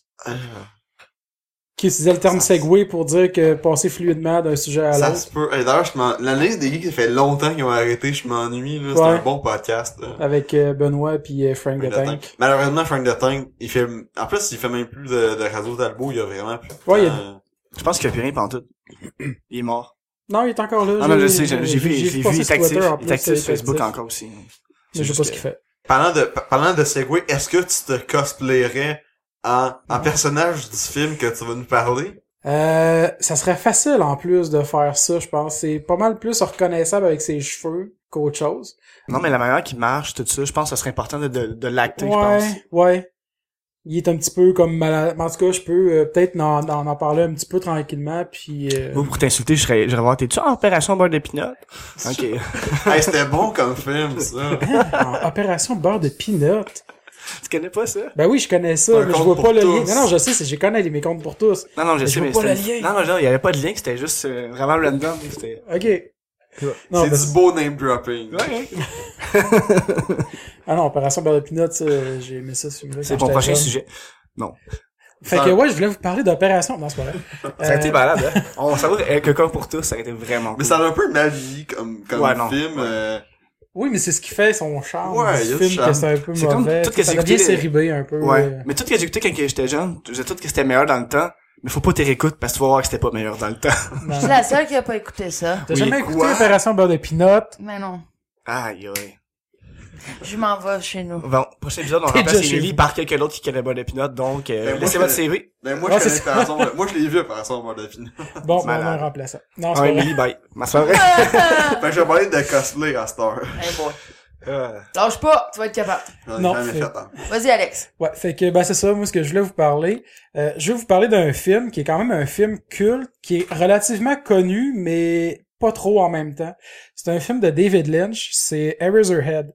C'est son premier long métrage, c'est son deuxième film, et c'est son premier vrai long métrage qui est, qui est fait en 1977.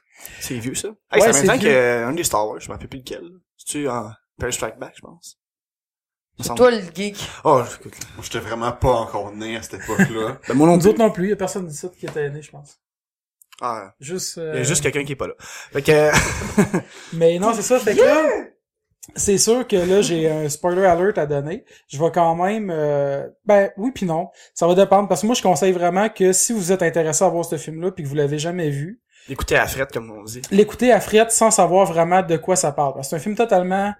qui ben pas pas totalement abstrait mais c'est parce que j'en ai parlé un peu euh, dans le dernier épisode quand je parlais d'un peu comment analyser l'art j'ai comme un petit peu dévié là-dessus puis je me suis dit je pourrais vous en parler un peu pour essayer d'un petit peu décortiquer puis analyser ce film-là. Parce que c'est un film qui est beaucoup axé sur des, des symboles, des symboliques. Faut que tu l'analyses un petit peu plus loin que juste la surface du film. Fait que, ben dans le fond, dans les descriptions, je vais écrire au pire, si vous voulez pas écouter euh, la petite chronique que je vais faire là-dessus, euh, je vais écrire dans la description à partir du temps que vous pourrez skipper là pour euh, si vous voulez pas m'entendre puis que vous voulez retourner après ça à Dan, puis je vais mettre un lien aussi sur le vidéo là, vous aurez juste à cliquer pour skipper le cette partie-là pour euh, si vous voulez pas l'entendre puis que vous voulez écouter le film avant, ce qu'en réalité je vous conseille de faire. Donc euh, c'est ça, je vais y aller avec euh, Vous avez été avertis, mes tabarnak. vous avez été averti puis que euh, Spoil! ben là, ça sera pas des spoils au, dé- au début. Là. Je vais y aller un petit peu plus avec des, euh, des faits un petit peu sur le film pour commencer. Parce que de base, c'est un film qui a pas eu un très gros budget. Euh, c'est un budget de 10 000 C'est sûr qu'en 77, 10 000, c'est un petit peu plus que, que- qu'aujourd'hui. là. Mais Mais, quand même, c'est vraiment pas grand-chose. Surtout que le film, il a pris 5 ans à tourner. Quoi? Il a pris, ouais, il a pris Je 5 savais ans à tourner, ça a pas de l'air de ça. Non. Mais, euh, Le film que que tu m'as fait voir hier? ouais, L'affaire que j'ai fait bizarre, regarder là? des petits bouts, là. Fait que, ouais, ça a pris 5 ans à tourner, puis euh, Jack Nance, qui joue le personnage principal, qui est euh, Henry, euh, il a dû garder sa coupe de cheveux pendant 5 ans. Qui est quand même une coupe de cheveux assez... euh, ouais. Parce qu'il y a comme les cheveux comme tout crêpés, brossés sur le dessus de la tête, là. Il y a l'air d'un genre Mais peut-être de- payé autrement, j'imagine. Ouais, ouais, sûrement, mais tu sais, il reste qu'il a fallu qu'il garde ce- les- les- 50. les- la coupe de cheveux pendant cinq ans, pareil, là, tu sais. Puis euh, d'ailleurs, Jack Nance, que c'est un des acteurs aussi que je sais pas s'il a déjà joué dans d'autres trucs de David Lynch, parce qu'il y a quand même une couple d'acteurs fétiches qui revient dans ses projets. Euh, je sais que je l'ai vu aussi, il est dans Twin Peaks, il joue euh, le personnage de un personnage, là, je sais plus son nom.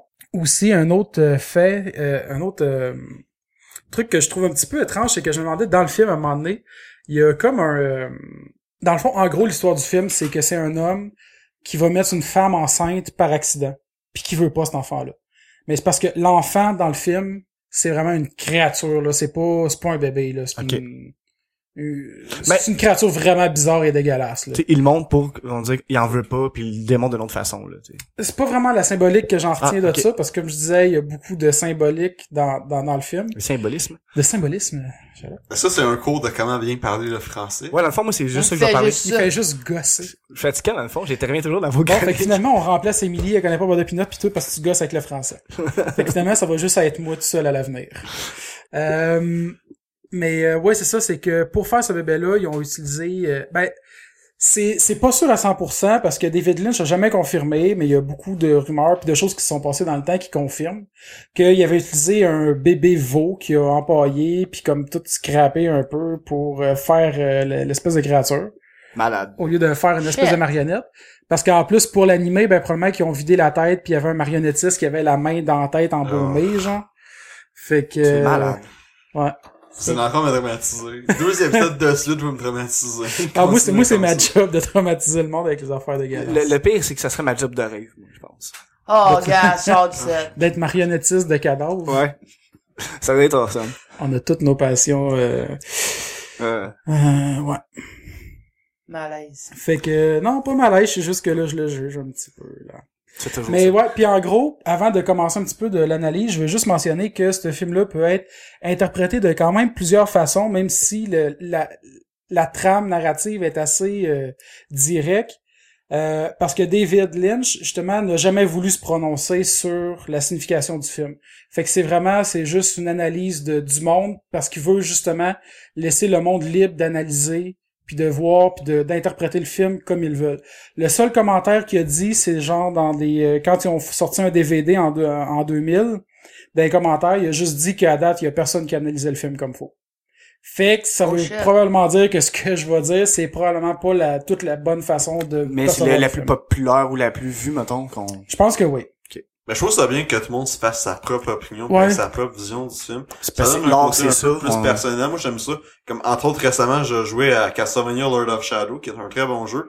Puis, ah, c'est pas expliqué, mais à la fin du, jeu, là, spoiler, mais le jeu a comme à peu près 7-8 ans, ton personnage devient Dracula. Mais c'est pas expliqué. C'est à toi de faire le lien. Ah, le lien qui est... Fait que ça donne un côté vraiment personnel euh, Oh, c'est cool. à l'œuvre. Ouais.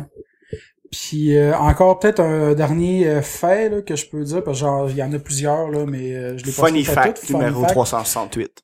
Euh, ben dans le fond, le film, vu qu'il a pris cinq ans à tourner, il y a des scènes qui ont été tellement comme écartées entre les périodes de tournage que, tu sais, mettons, à un moment donné, tu vois euh, Henry qui rouvre une porte, puis la scène qui traverse la porte, ça a été filmé 18 mois plus tard, tu sais. Au lieu de la filmer juste là, de le voir traverser la porte, ils ont filmé, il rouvre la porte, puis là, tu le vois probablement, je- ils disent pas c'est quelle scène, là, mais c'est probablement, il est dans le passage, puis là, il rentre dans son appartement, ben, il a ouvert la porte pour rentrer dans son appartement dans le passage, puis Mais la scène a été filmée 18 J'ai une question pour toi avec les 5 ans. C'est-tu été voulu que ça prenne 5 ans ou c'est à cause du manque de budget ou de temps, de la production? Non, tout je ça? pense que c'est une question de temps. J'ai pas, euh, j'ai pas vu c'était pourquoi exactement que ça a pris cinq ans. C'était juste euh, vraiment, euh, euh, juste mentionner que ça- c'était une période de cinq ans de, de, de production. Parce qu'il y a un une question. film qui est sorti, je pense, il y a deux ans, d'un, ça a pris genre 12 ans à tourner parce que le même acteur, comme qui était jeune puis quand il est vieux, là, ils ont pris le même gars. Fait que le, le film a été vraiment long tourné pour ça. Ok. Ah, ça, c'est c'est cool. cool. quand même. Mais continue, mon Alex.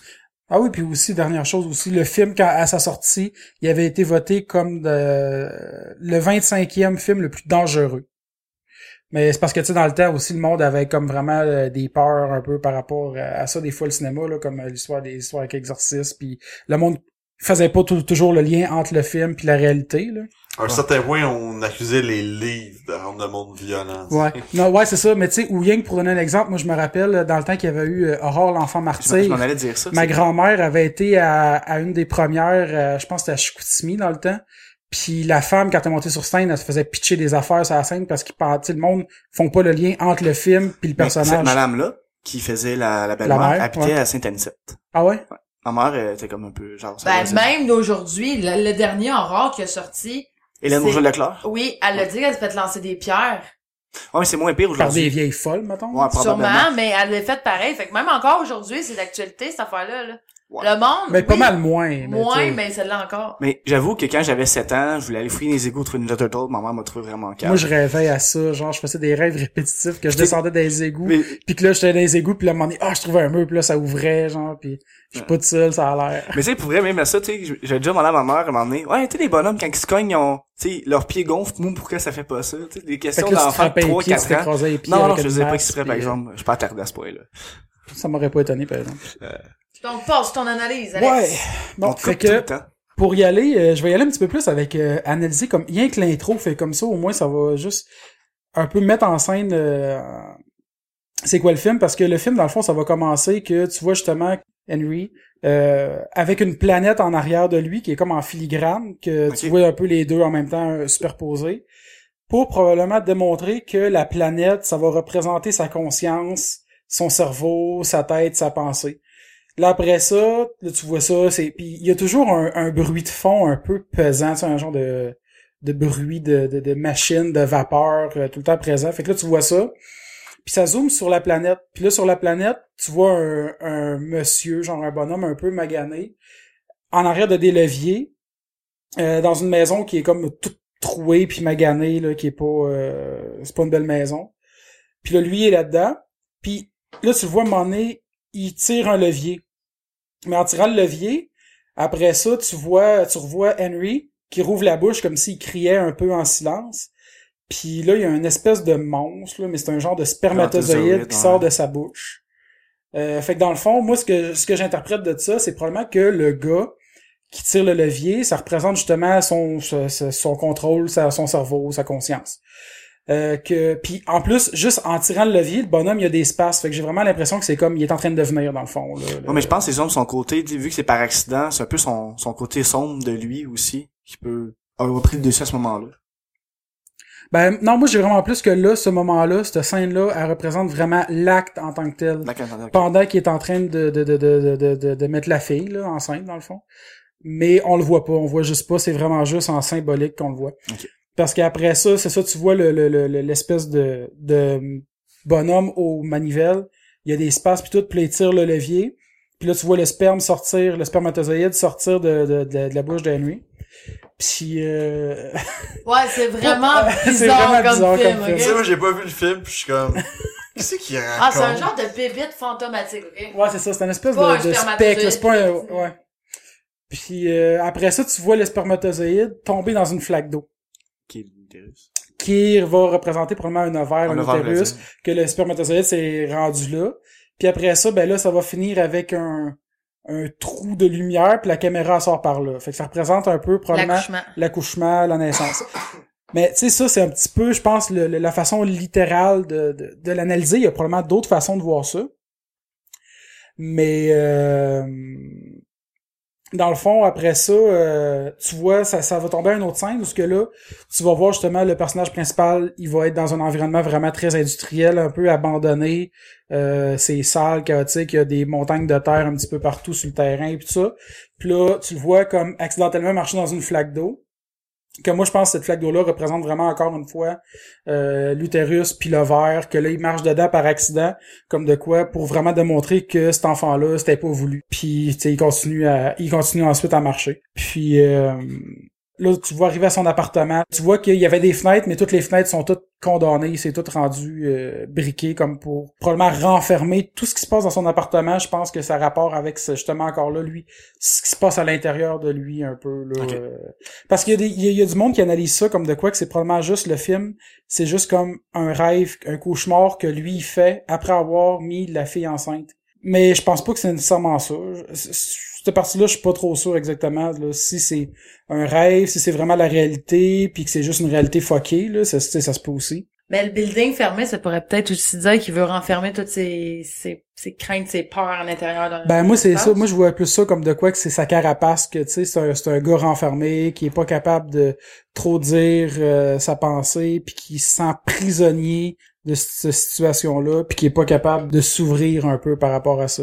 Parce que David Lynch, ce qu'il faut savoir aussi, c'est que dans plusieurs de ses euh, de ses ouvrages, de ses de ses réalisations, c'est tout le temps rempli de double sens. A- Puis le problème aussi, c'est un peu qu'il y en a tellement des fois qu'il y a même des choses qui en sont peut-être même pas, que tu peux interpréter que c'en est un, sans que c'en soit un, parce que, tu sais, comme l'histoire que, justement, je dis que le building, euh, les fenêtres sont toutes barricadées, peut-être que c'est juste parce que ça donne que c'est là qu'ils ont tourné, parce que ça avait un... Qui était barricadé à ce moment-là. C'est ça, fait que tu sais, peut-être que ça n'a même pas rapport. Puis euh, dans le fond, après ça, quand tu rentres dans le dans le bloc appartement, le- la chose que j'ai remarqué un peu, c'est que le plancher du hall d'entrée, il y a le même motif que si vous avez écouté Twin Peaks aussi, qui est réalisé également par David Lynch. Il y a les White puis Black Lodge. Le plancher, c'est comme un motif euh, zigzagué, noir et blanc. Puis que je pense que ça représente un petit peu le lien puis la dualité en même temps du bien, le mal, puis euh, mais tu sais, je pense pas nécessairement que C'est ça que ça voulait dire. Ouais, c'est ça. C'est peut-être autre chose. Parce qu'il Mais d'après moi, c'est pas un hasard. D'après moi, il a juste mis ça là. Il y avait peut-être pas de sens là-dedans. Puis qu'il a réutilisé le même motif là, ou c'est peut-être. Il voulait sauver de l'argent. Ah, j'ai un vieux tapis qui traîne Ouais, c'est ça, on peut le réutiliser dans Twin Peaks. Des fois, c'est fun aussi d'avoir des petits... euh, Des petits liens, Des euh, petits liens entre les Des films. genres de Easter eggs, là. En plus, t'avais fait des beaux dessins sur ta feuille. Oui, j'ai fait un beau petit dessin. Les zigzags, on les Des, voit. des zigzags, c'est un beau zigzag tout croche, même pas beau, c'est là. Lui, je pensais que c'était des éclairs? Ah non, Des éclairs. c'est la cicatrice d'Harry Potter.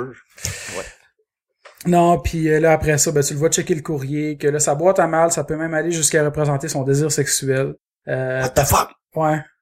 Explique-nous un peu, là. J'étais un peu curieux.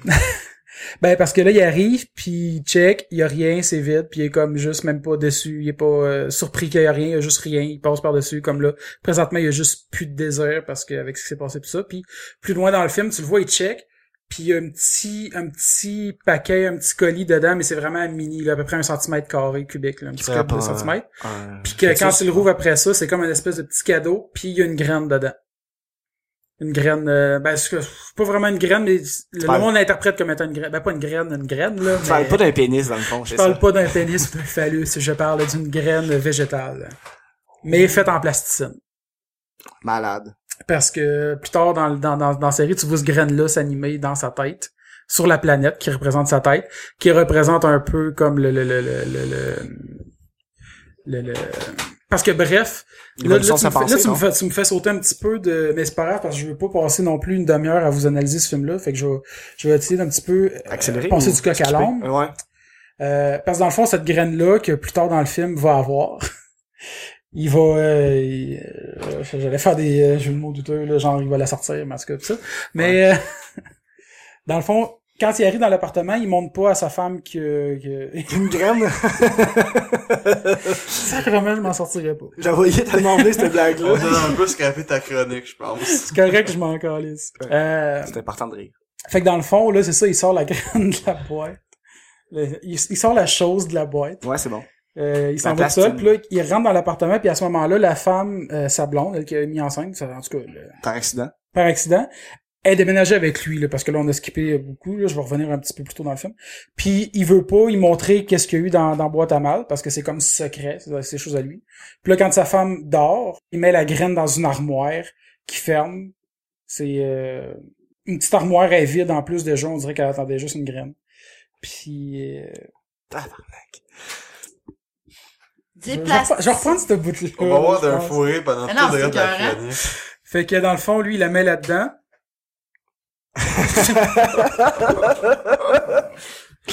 Ah, je peux excuser. Ah. ah, les doubles sens. Mais c'en est pas un, en fait, en même temps, mais en tout cas. Mais- Fait que là, un moment donné, plus tard, dans, encore plus tard dans le film, ça revient à, à ça. Que là, il rouvre l'armoire, puis là, il voit la, la, la graine s'animer. Hey, on est plus capable de mots graines sans règle, là. On est vraiment immature. Euh, Euh, puis là, ça devient comme un genre de stop motion en plasticine. Que là, tu vois, euh, tu sais, ça revient avec... s'anime, dans le fond, c'est ce bout-là? Hein? C'est le bout qu'elle s'anime, dans le fond? Ouais, c'est ça. Elle se réveille, là. Elle, elle s'anime, puis... Dans le fond, là, ça revient un peu. On voit la planète qu'on voyait au début, qui représente sa conscience, puis tout ça. Fait que là, tu vois la graine. c'est pour- oh my god.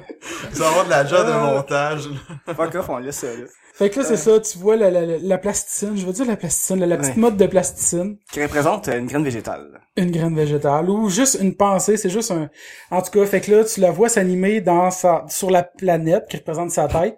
Comme pour montrer qu'elle- qu'elle- que, que l'idée, elle, elle rentre dans sa tête. Euh, capable de continuer. Qu'est-ce qu'il y a dans sa tête, la, la graine? graine.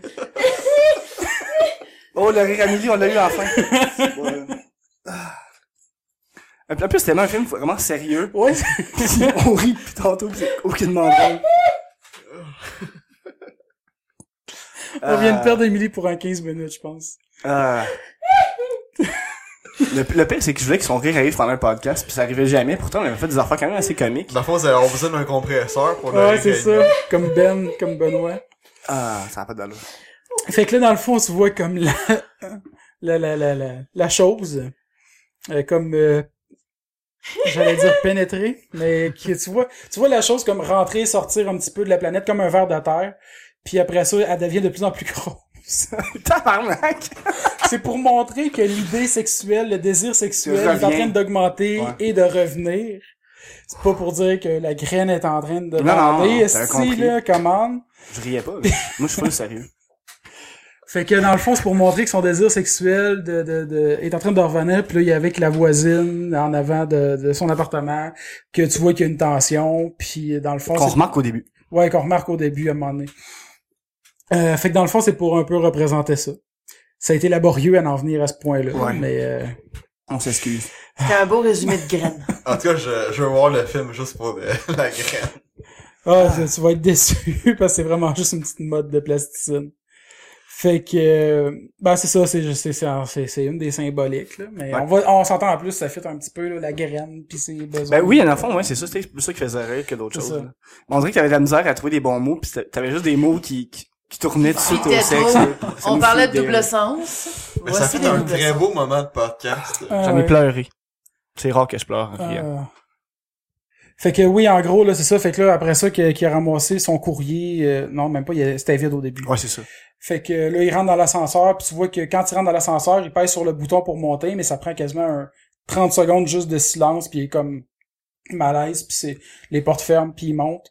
Fait que moi, j'ai l'impression que ça encore là, ça représente un peu, puis encore là, c'est peut-être de la suranalyse, mais tu sais, le, le, le fait qu'il n'y a pas le contrôle sur la situation, parce que, tu sais, c'est pas normal, là, que l'ascenseur prenne autant de temps, que ça représente un petit peu euh, le fait, c'est ça, qu'il n'y a pas le contrôle. Puis encore là, c'est sûr que tu sais, j'ai l'impression un peu de parler pour rien dire nécessairement parce que vu que c'est comme un peu perturbant là, le fait d'avoir le statement de David Lynch qui dit que personne n'a réussi à l'analyser comme faut. Je le sais que ce que je dis. Moi, tu que- fait rire un peu, fait que... ben oui. Ça s'apparaît. Une graine, ça fait toujours rire. Fait que là, en gros, c'est ça. Il monte dans l'ascenseur. Puis là, on rentre dans sa chambre. Puis sa chambre, c'est vraiment quand même un, un endroit où il y a beaucoup de, de- encore de, de, de, de symboles. Parce que un qui est plus important, puis là, je vais essayer d'aller plus vite un petit peu vers ce, ce côté-là. C'est euh, euh, quand tu rentres dans sa chambre, là, tu vois, il y a comme un- une photo avec un champignon atomique. Ouais, ouais, ouais. Puis juste en dessous, il y a une motte de terre sur sa table de chevet avec un arbre mort. Que moi, ce que je pense, c'est l'arbre mort, parce que l'arbre, souvent, c'est un symbole de vie. Ouais. Fait que moi, j'ai l'impression que c'est juste que là, présentement, tu sais, sa vie, il, il, a- tu sais, il a l'impression d'avoir perdu sa vie, là, à cause que là, il y a un enfant à gérer, puis il voulait pas ça. Il est aussi. mort, ouais, c'est ça. Puis il a pas le choix de gérer cette situation-là. Puis avec le champignon atomique, il représente que vraiment sa vie est détruite par rapport à ça, ou que en même temps, il a détruit la vie des, des autres parce que tu sais, un champignon atomique, ça tue pas juste une personne, ça tue un, un environnement complet. Ouais. Fait que moi, j'ai l'impression que ça, ça, ça représente le fait qu'il se sent coupable d'avoir comme scrappé sa vie, la vie de la fille, des parents, puis un petit peu tout l'environnement de Parce ça. qu'en même temps, lui, il empoisonne l'environnement des autres ou la vie des autres parce que Par il accident. veut pas cet enfant-là en plus.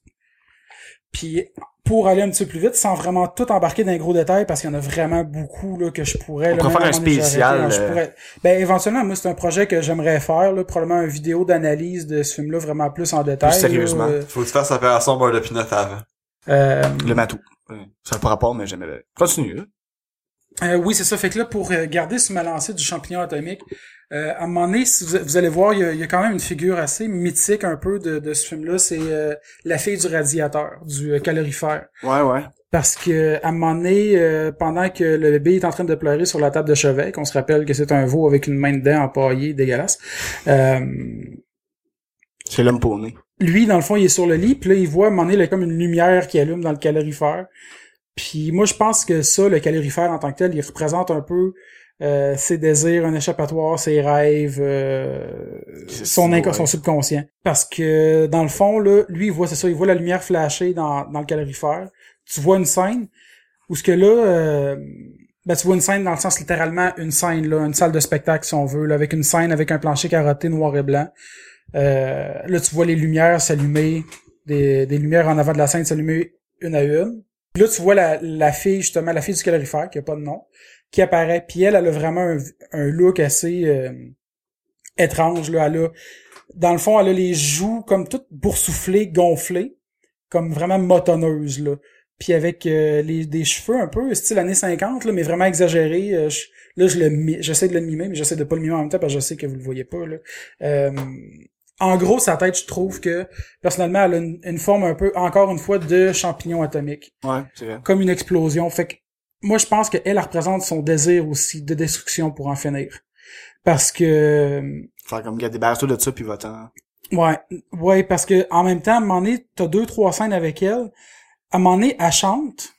Puis quand elle chante, elle dit euh, Heaven, everything is fine in heaven. Puis elle répète ça deux, trois fois, tu sais, euh, paradis, tout est bien au paradis, y a rien au paradis, c'est, c'est, c'est, tout va être correct. Puis c'est la seule personne que tu vois sourire puis être vraiment heureuse et naïve dans le film. Tu Ouais. vois, tu vois jamais personne sourire dans ce film-là, à part elle. Euh, non, c'est pas vrai, on voit le beau-père à un moment donné, mais lui, il sourit psycho, c'est pas pareil, ça compte pas. Euh, Oh, lui, il est pas heureux, il est juste vraiment free. Ouais, il est juste vraiment bizarre. Mais, fait qu'en gros, là, tu la vois, ça- elle se tasse sur la scène tranquillement. Puis à un moment donné, tu vois les mêmes spermatozoïdes, les monstres, un genre de monstres spermatozoïdes, tomber sur la scène un peu comme de la pluie. Après ça, elle les écrase comme toute joyeuse, comme avec le sourire d'en face, puis elle continue. euh, Comme s'il À danser. son bébé, genre? fait que, genre, Comme si c'était qu'il se masturbe à la place de pour dire que dans le paradis, t'en auras pas d'enfants, tu auras plus ces problèmes-là. Je j'aurais pas le choix de dire la f- fin pour l'analyse, parce Non, non, que... on Spoiler alert. Ah, non, on dit la fin, on l'a déjà dit qu'on spoilait. Ouais, d'avance. c'est ça, je l'ai déjà dit. On mais a dit aux gens d'arrêter le podcast là puis d'écouter que, euh, le film avant. parce que dans le fond, elle, c'est ça, elle, ta voix écraser le sperme, ta voix dire euh, euh, le paradis, tout est bien au paradis, puis tout ça. Puis pour pour couper ce cours, là, parce que comme je disais, je pourrais en parler encore longtemps. euh, en gros, ça finit que la fille, elle s'en va, la, la, la, la, la mère. Euh, elle s'en va de la chambre, elle laisse le, le gars parce qu'elle est plus capable. Euh, puis lui, il finit par tuer le bébé. Puis probablement se suicider ça aussi, c'est il y, y a une couple de théories, c'est suicide ou pas, mais parce que le film est fini, que tu le vois, il retrouve la fille euh, du calorifère, là, avec la, la, la, tête que je dis en forme de champignon atomique. Elle, sourit, puis elle le prend dans ses bras, puis tout le monde est heureux. Fait que dans le fond, je pense qu'elle, elle représentait vraiment juste son désir de finir à dire euh, f- mets fin à tout ça, puis détruis tout, puis c'est la seule fin que tu peux avoir qui est heureuse. OK. C'est un peu macabre, là, mais... euh, Non, non, c'est joyeux. Donc, Fait que- écoutez ce film-là, puis reparlez-nous-en. Oh, moi, C'est je, moi, je vous transporte dans un univers un peu plus joyeux, à moins qu'Alex ait pas terminé. Non, non, je veux encore vous dire press un peu plus. Ok, fait cool, que, non, c'est pas vrai, non, non, j'ai fini, on peut y aller. euh. Mais quoi que, écoutez Opération Beurre de Pinot juste après, puis Ça va vous remonter le moral un peu. remonter le moral. Hey, Fatiguant, ça, arrête avec ce film-là. Hey, c'est très bon. En plus, Amy, elle l'a pas vu, là. Fait qu'il faut y mettre de la pression pour qu'elle l'écoute. Mais il y a bien des films cultes, je pense que... J'ai j'ai vu rien, moi. La garde des trucs? Je l'ai vu, mais je m'en souviens plus. Mais j'avais pas vu, euh, euh, tu sais, dans le passé, là. Ah, Elle avait pas vu Back to Ah, the Back to Future. the Future! Bon. Quoi? Donc, voilà. Elle a pas vu Labyrinthe. Moi, j'ai comme une elle avait pas maladie vu. Labyrinthe! J'ai vu, euh, j'ai vu Ah, Labyrinthe. Non. C'est quoi Labyrinthe, déjà? C'est pas Labyrinthe de Pan. Ok, Avec ben non, David Bowie. pas Donc, elle l'a pas vu Labyrinthe. J'ai pas vu le labyrinthe. Tabarouette. Jennifer Elle a- Connery? Non. Elle a, pas, elle a pas vu David Bowie se frotter un bébé sur, sur le paquet, dans le fond. T'as pas vu le paquet de David Bowie là-dedans? Non, Ah, je sais même pas c'est qui David Bowie, là. Je sais Ah, pas. Tu sais pas c'est qui David Bowie? Je sais juste qu'il y avait du maquillage fucké pis qui était bizarre. Bon, Le roi gobelin. Là, vous, il, vous- il y a plein de monde qui sont ados, qui sont Vous comme voyez pas- à. Vous voyez pas la réaction du monde, là, dans, Dans la l'appartement. Ouais, dans la foule. Il y avoir du monde qui vont sortir dans leur pancarte. c'est une autre de film, ok? On te respecte. on Puis des t'aime. musiques aussi, là, parce que David Bowie, Ah, c'est mais c'est comme moi, je suis noob en anime aussi, je connais absolument fuck all. Ouais, mais en à, comics, la, à la puis, euh, différence, c'est que David Bowie, tu sais, c'est une, une icône de la culture populaire, tandis que, tu sais, c'est un peu plus niche, là, les animés japonais, là. Ouais. Je m'en fous, je le connais pas. c'est correct. On passera pas une heure là-dessus. Ah ouais? Bon, moi, dans le fond, je voulais apporter euh, les nouvelles du Comic Con de San Diego de 2016, dans le fond, de, de- dans fin de semaine, en ce moment. Il y a peut-être même des nouvelles qui se passent là, puis euh, je passe à côté, mais ça, c'est mon problème.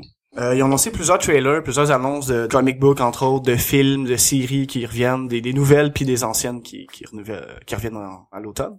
Euh, je vais y aller avec euh, les trailers. Le fond, ils ont fait un trailer de Luke Cage, ils ont fait un teaser d'Iron Fist, un teaser de The Defender. The Defender, par exemple, il se passe pas grand-chose dans le teaser, à part de la musique, là. Mais le trailer de Luke Cage est un peu plus long que celui qu'on nous avait proposé à la fin de Daredevil. Je pense que tu l'avais écouté, Daredevil saison 2, Alex? Euh, ouais, non, je l'ai pas fini. J'étais rendu en... euh, j'avais arrêté euh, quand il rencontre euh... ah, sacrement j'ai un glas sur le toit sacrement Ah, Punisher? Euh, ouais c'est ça le Punisher Ah, Punisher.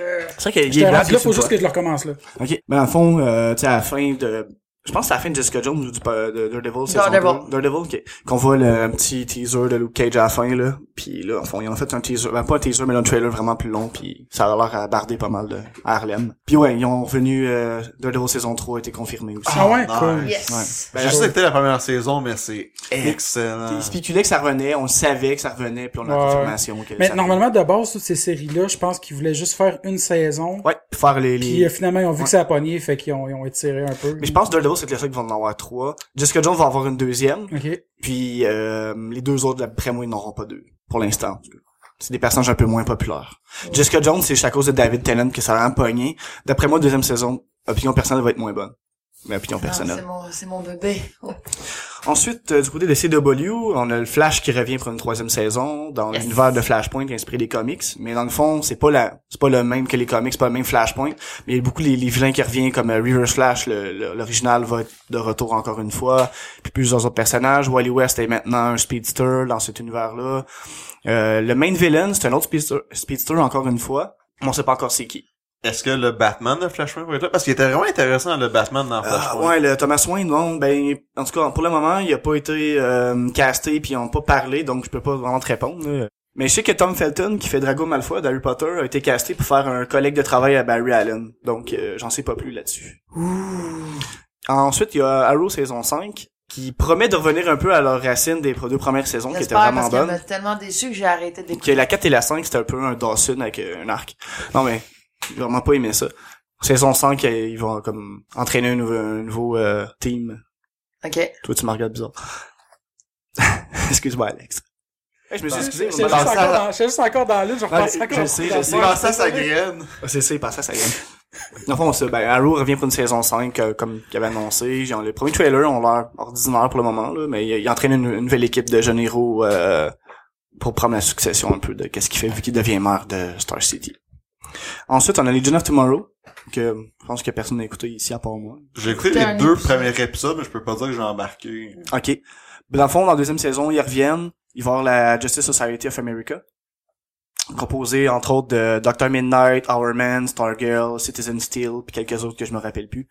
Mais, euh, je sais même pas si sont tous confirmés les personnages. Je sais que les personnages sont même pas encore castés pour le, ou pas confirmés. Comme l'acteur est pas confirmé pour le rôle, là.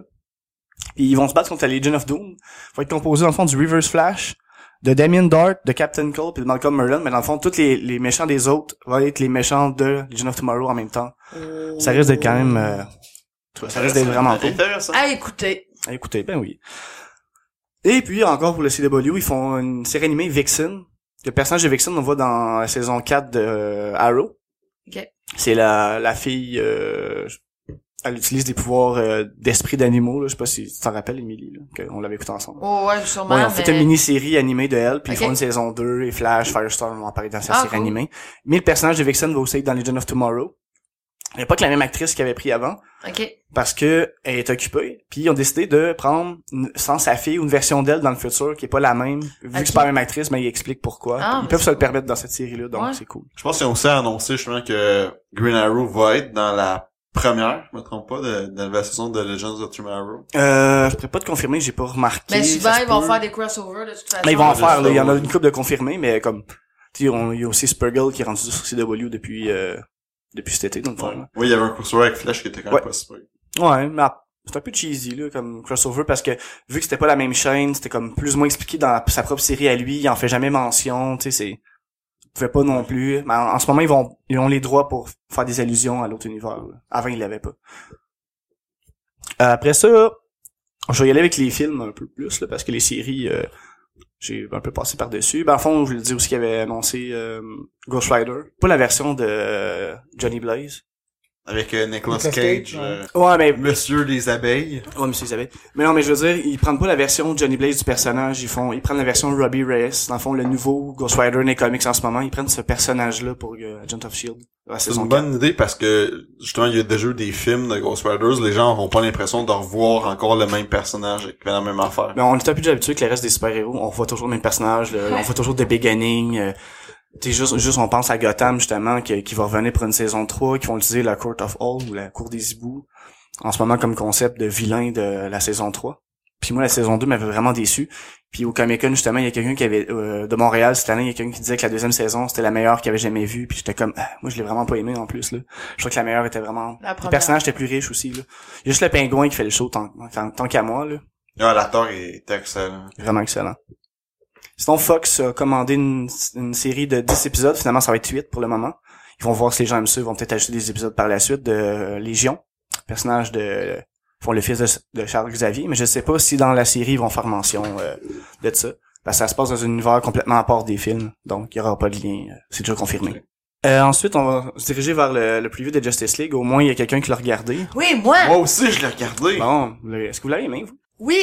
Ben, j'ai aimé ça parce que j'aime voir, c'est Barry Allen qu'on voit. Oui. Puis le bout avec la batarangue, je l'ai vraiment aimé parce que là, il réalise que c'est Batman qui a dans sa Ben, face. la scène, j'ai pas tant trippé dessus, c'est sûr. Moi, j'ai juste trouvé ça drôle que tu réalises que le gars devant toi, c'est Batman parce qu'il te lance une affaire en pleine face. C'est pas mal ça. Puis mais, puis Batman, il est comme, oh, t'es vraiment vite, tu sais, genre dans le sens qu'ils viennent de réaliser que, ok, À quel point qu'il était, ouais. qu'il était ça, j'ai bien aimé ça.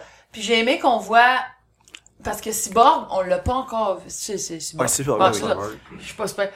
On l'a pas encore vu dans tous les films, presque. Non, pas presque, on l'a jamais vu. Bon. Ben, on le voit un peu dans... Puis là, qu'on le voit, puis je le trouvais écœurant. Son saut, il était écœurant. Il est pas génial?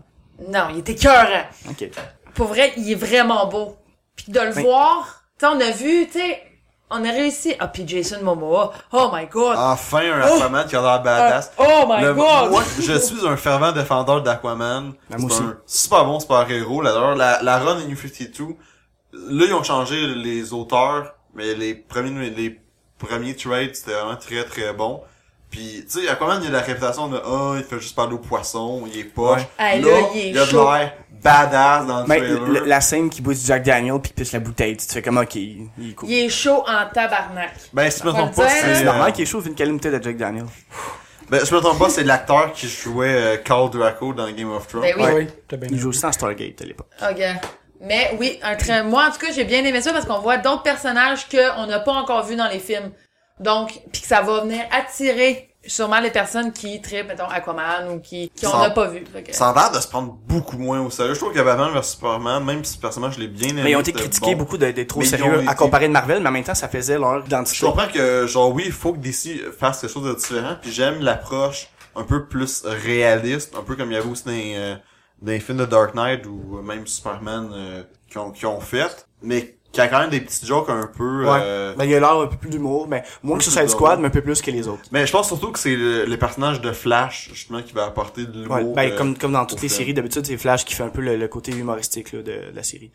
Sinon, euh, le, il a aussi fait le premier trailer de euh, Wonder, Woman, Qui me fait penser un peu au premier Captain America. Oui, moi aussi, j'ai le même feeling. Ouais. Je l'ai pas vu, puis ça, c'est un film que j'attends avec impatience. Ben, en gros, c'est que le setting du film a l'air de se passer pendant la première ou deuxième guerre Ouais, déjà, mondiale. j'ai pas remarqué, là, mais... euh, Ah, ça a l'air qu'elle a son lasso en plus. Ouais, son Ouais. lasso, son épée, son bouclier, tout ça, là.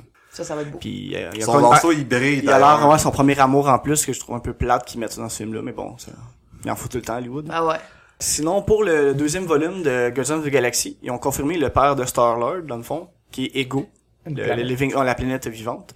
Mais ça serait une euh, il serait reconstruit une forme humaine, puis ce serait la forme humaine de la planète dans le fond qui va être son père qui est joué par Kurt Russell. J'ai hâte de voir aussi, ça a pas été annoncé qu'est-ce qu'il va faire, mais Sylvester Stallone est dans le film. Ouais, Ah je ouais? sais pas encore, non. Ok, C'est hâte de pas voir confirmé. Ils le disent pas. Euh, sinon, il est pour encore rester dans le même univers de Guardians of the Galaxy, Avenger, il y a euh, Captain Marvel qui va apparaître dans le troisième Avenger, qui va être joué par Brie Larson, qui est comme une étoile montante, qui va aussi jouer dans Kong Skull Island, qui va sortir en 2000. Ah, je vois dans quoi, elle, déjà? J'ai déjà entendu ça, ce nom-là.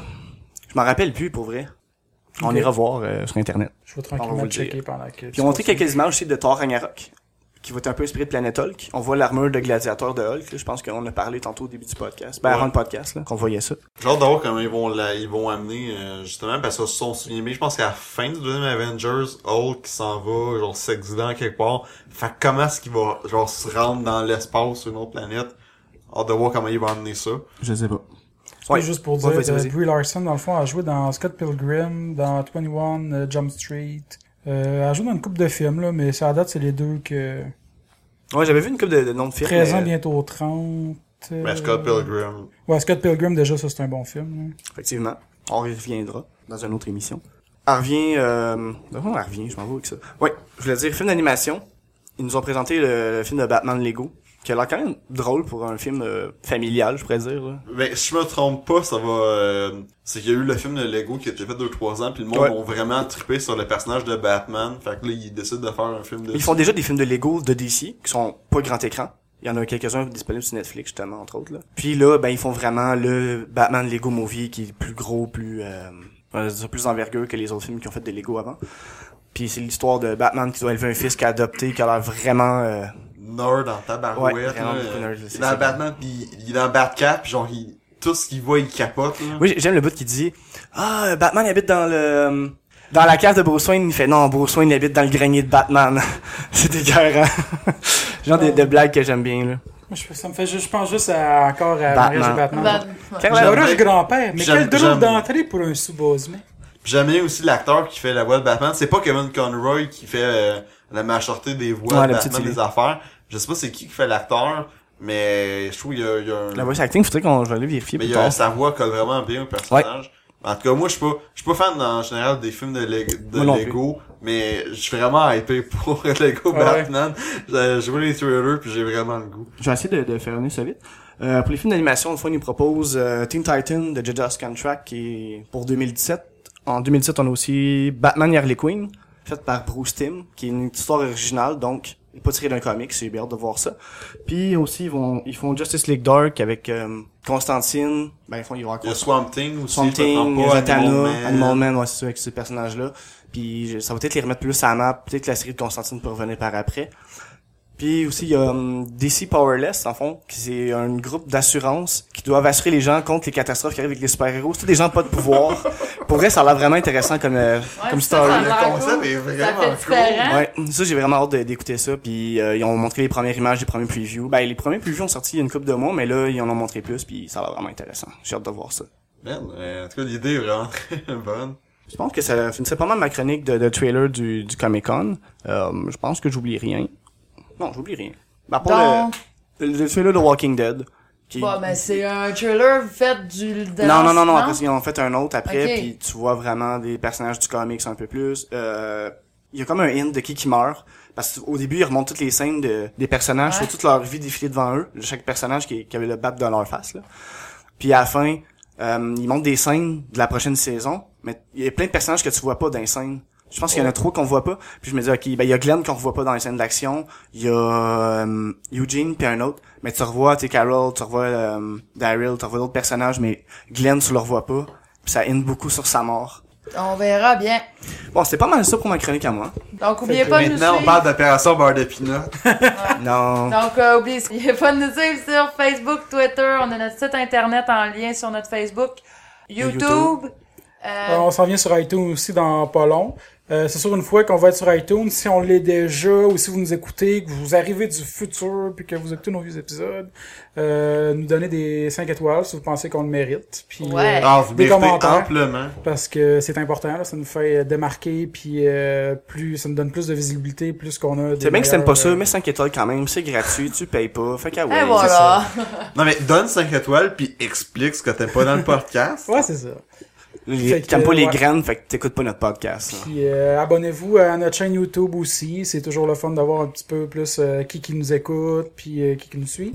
Fait que euh, C'est ça. Je pense Après ter- ben, Pour terminer, je voudrais dire remercier Simon d'être Ben, venu. c'est ça, Ben, Ça me fait Merci, vraiment plaisir. euh, avez- tu sais, c'est parti que j'ai juste dit euh, en, en commentaire comme euh, Hey, euh, j'aimerais ça vous donner, tu sais, un doute vraiment random que personne connaissait, c'est comme c'est qui ce gars-là qui veut venir à notre podcast? Et au final, vous êtes vraiment super sympathique. Ok, on te remercie beaucoup Ben, d'être venu. Puis on essaie de refaire l'expérience dans le fond, là, Bon, ouais. éventuellement. Bon, vous mais avez moi, un gros setup, vous avez plein de gros invités à venir. euh, qu'on peut Ouais, vous on parler, veut pas nommer on de nom encore, on mais on on dit pas de nom, mais en tout cas, j'en ai entendu parler, puis euh, les histoires vont en avoir bien, plein leur face. Ouais. Donc, on vous dit à la prochaine.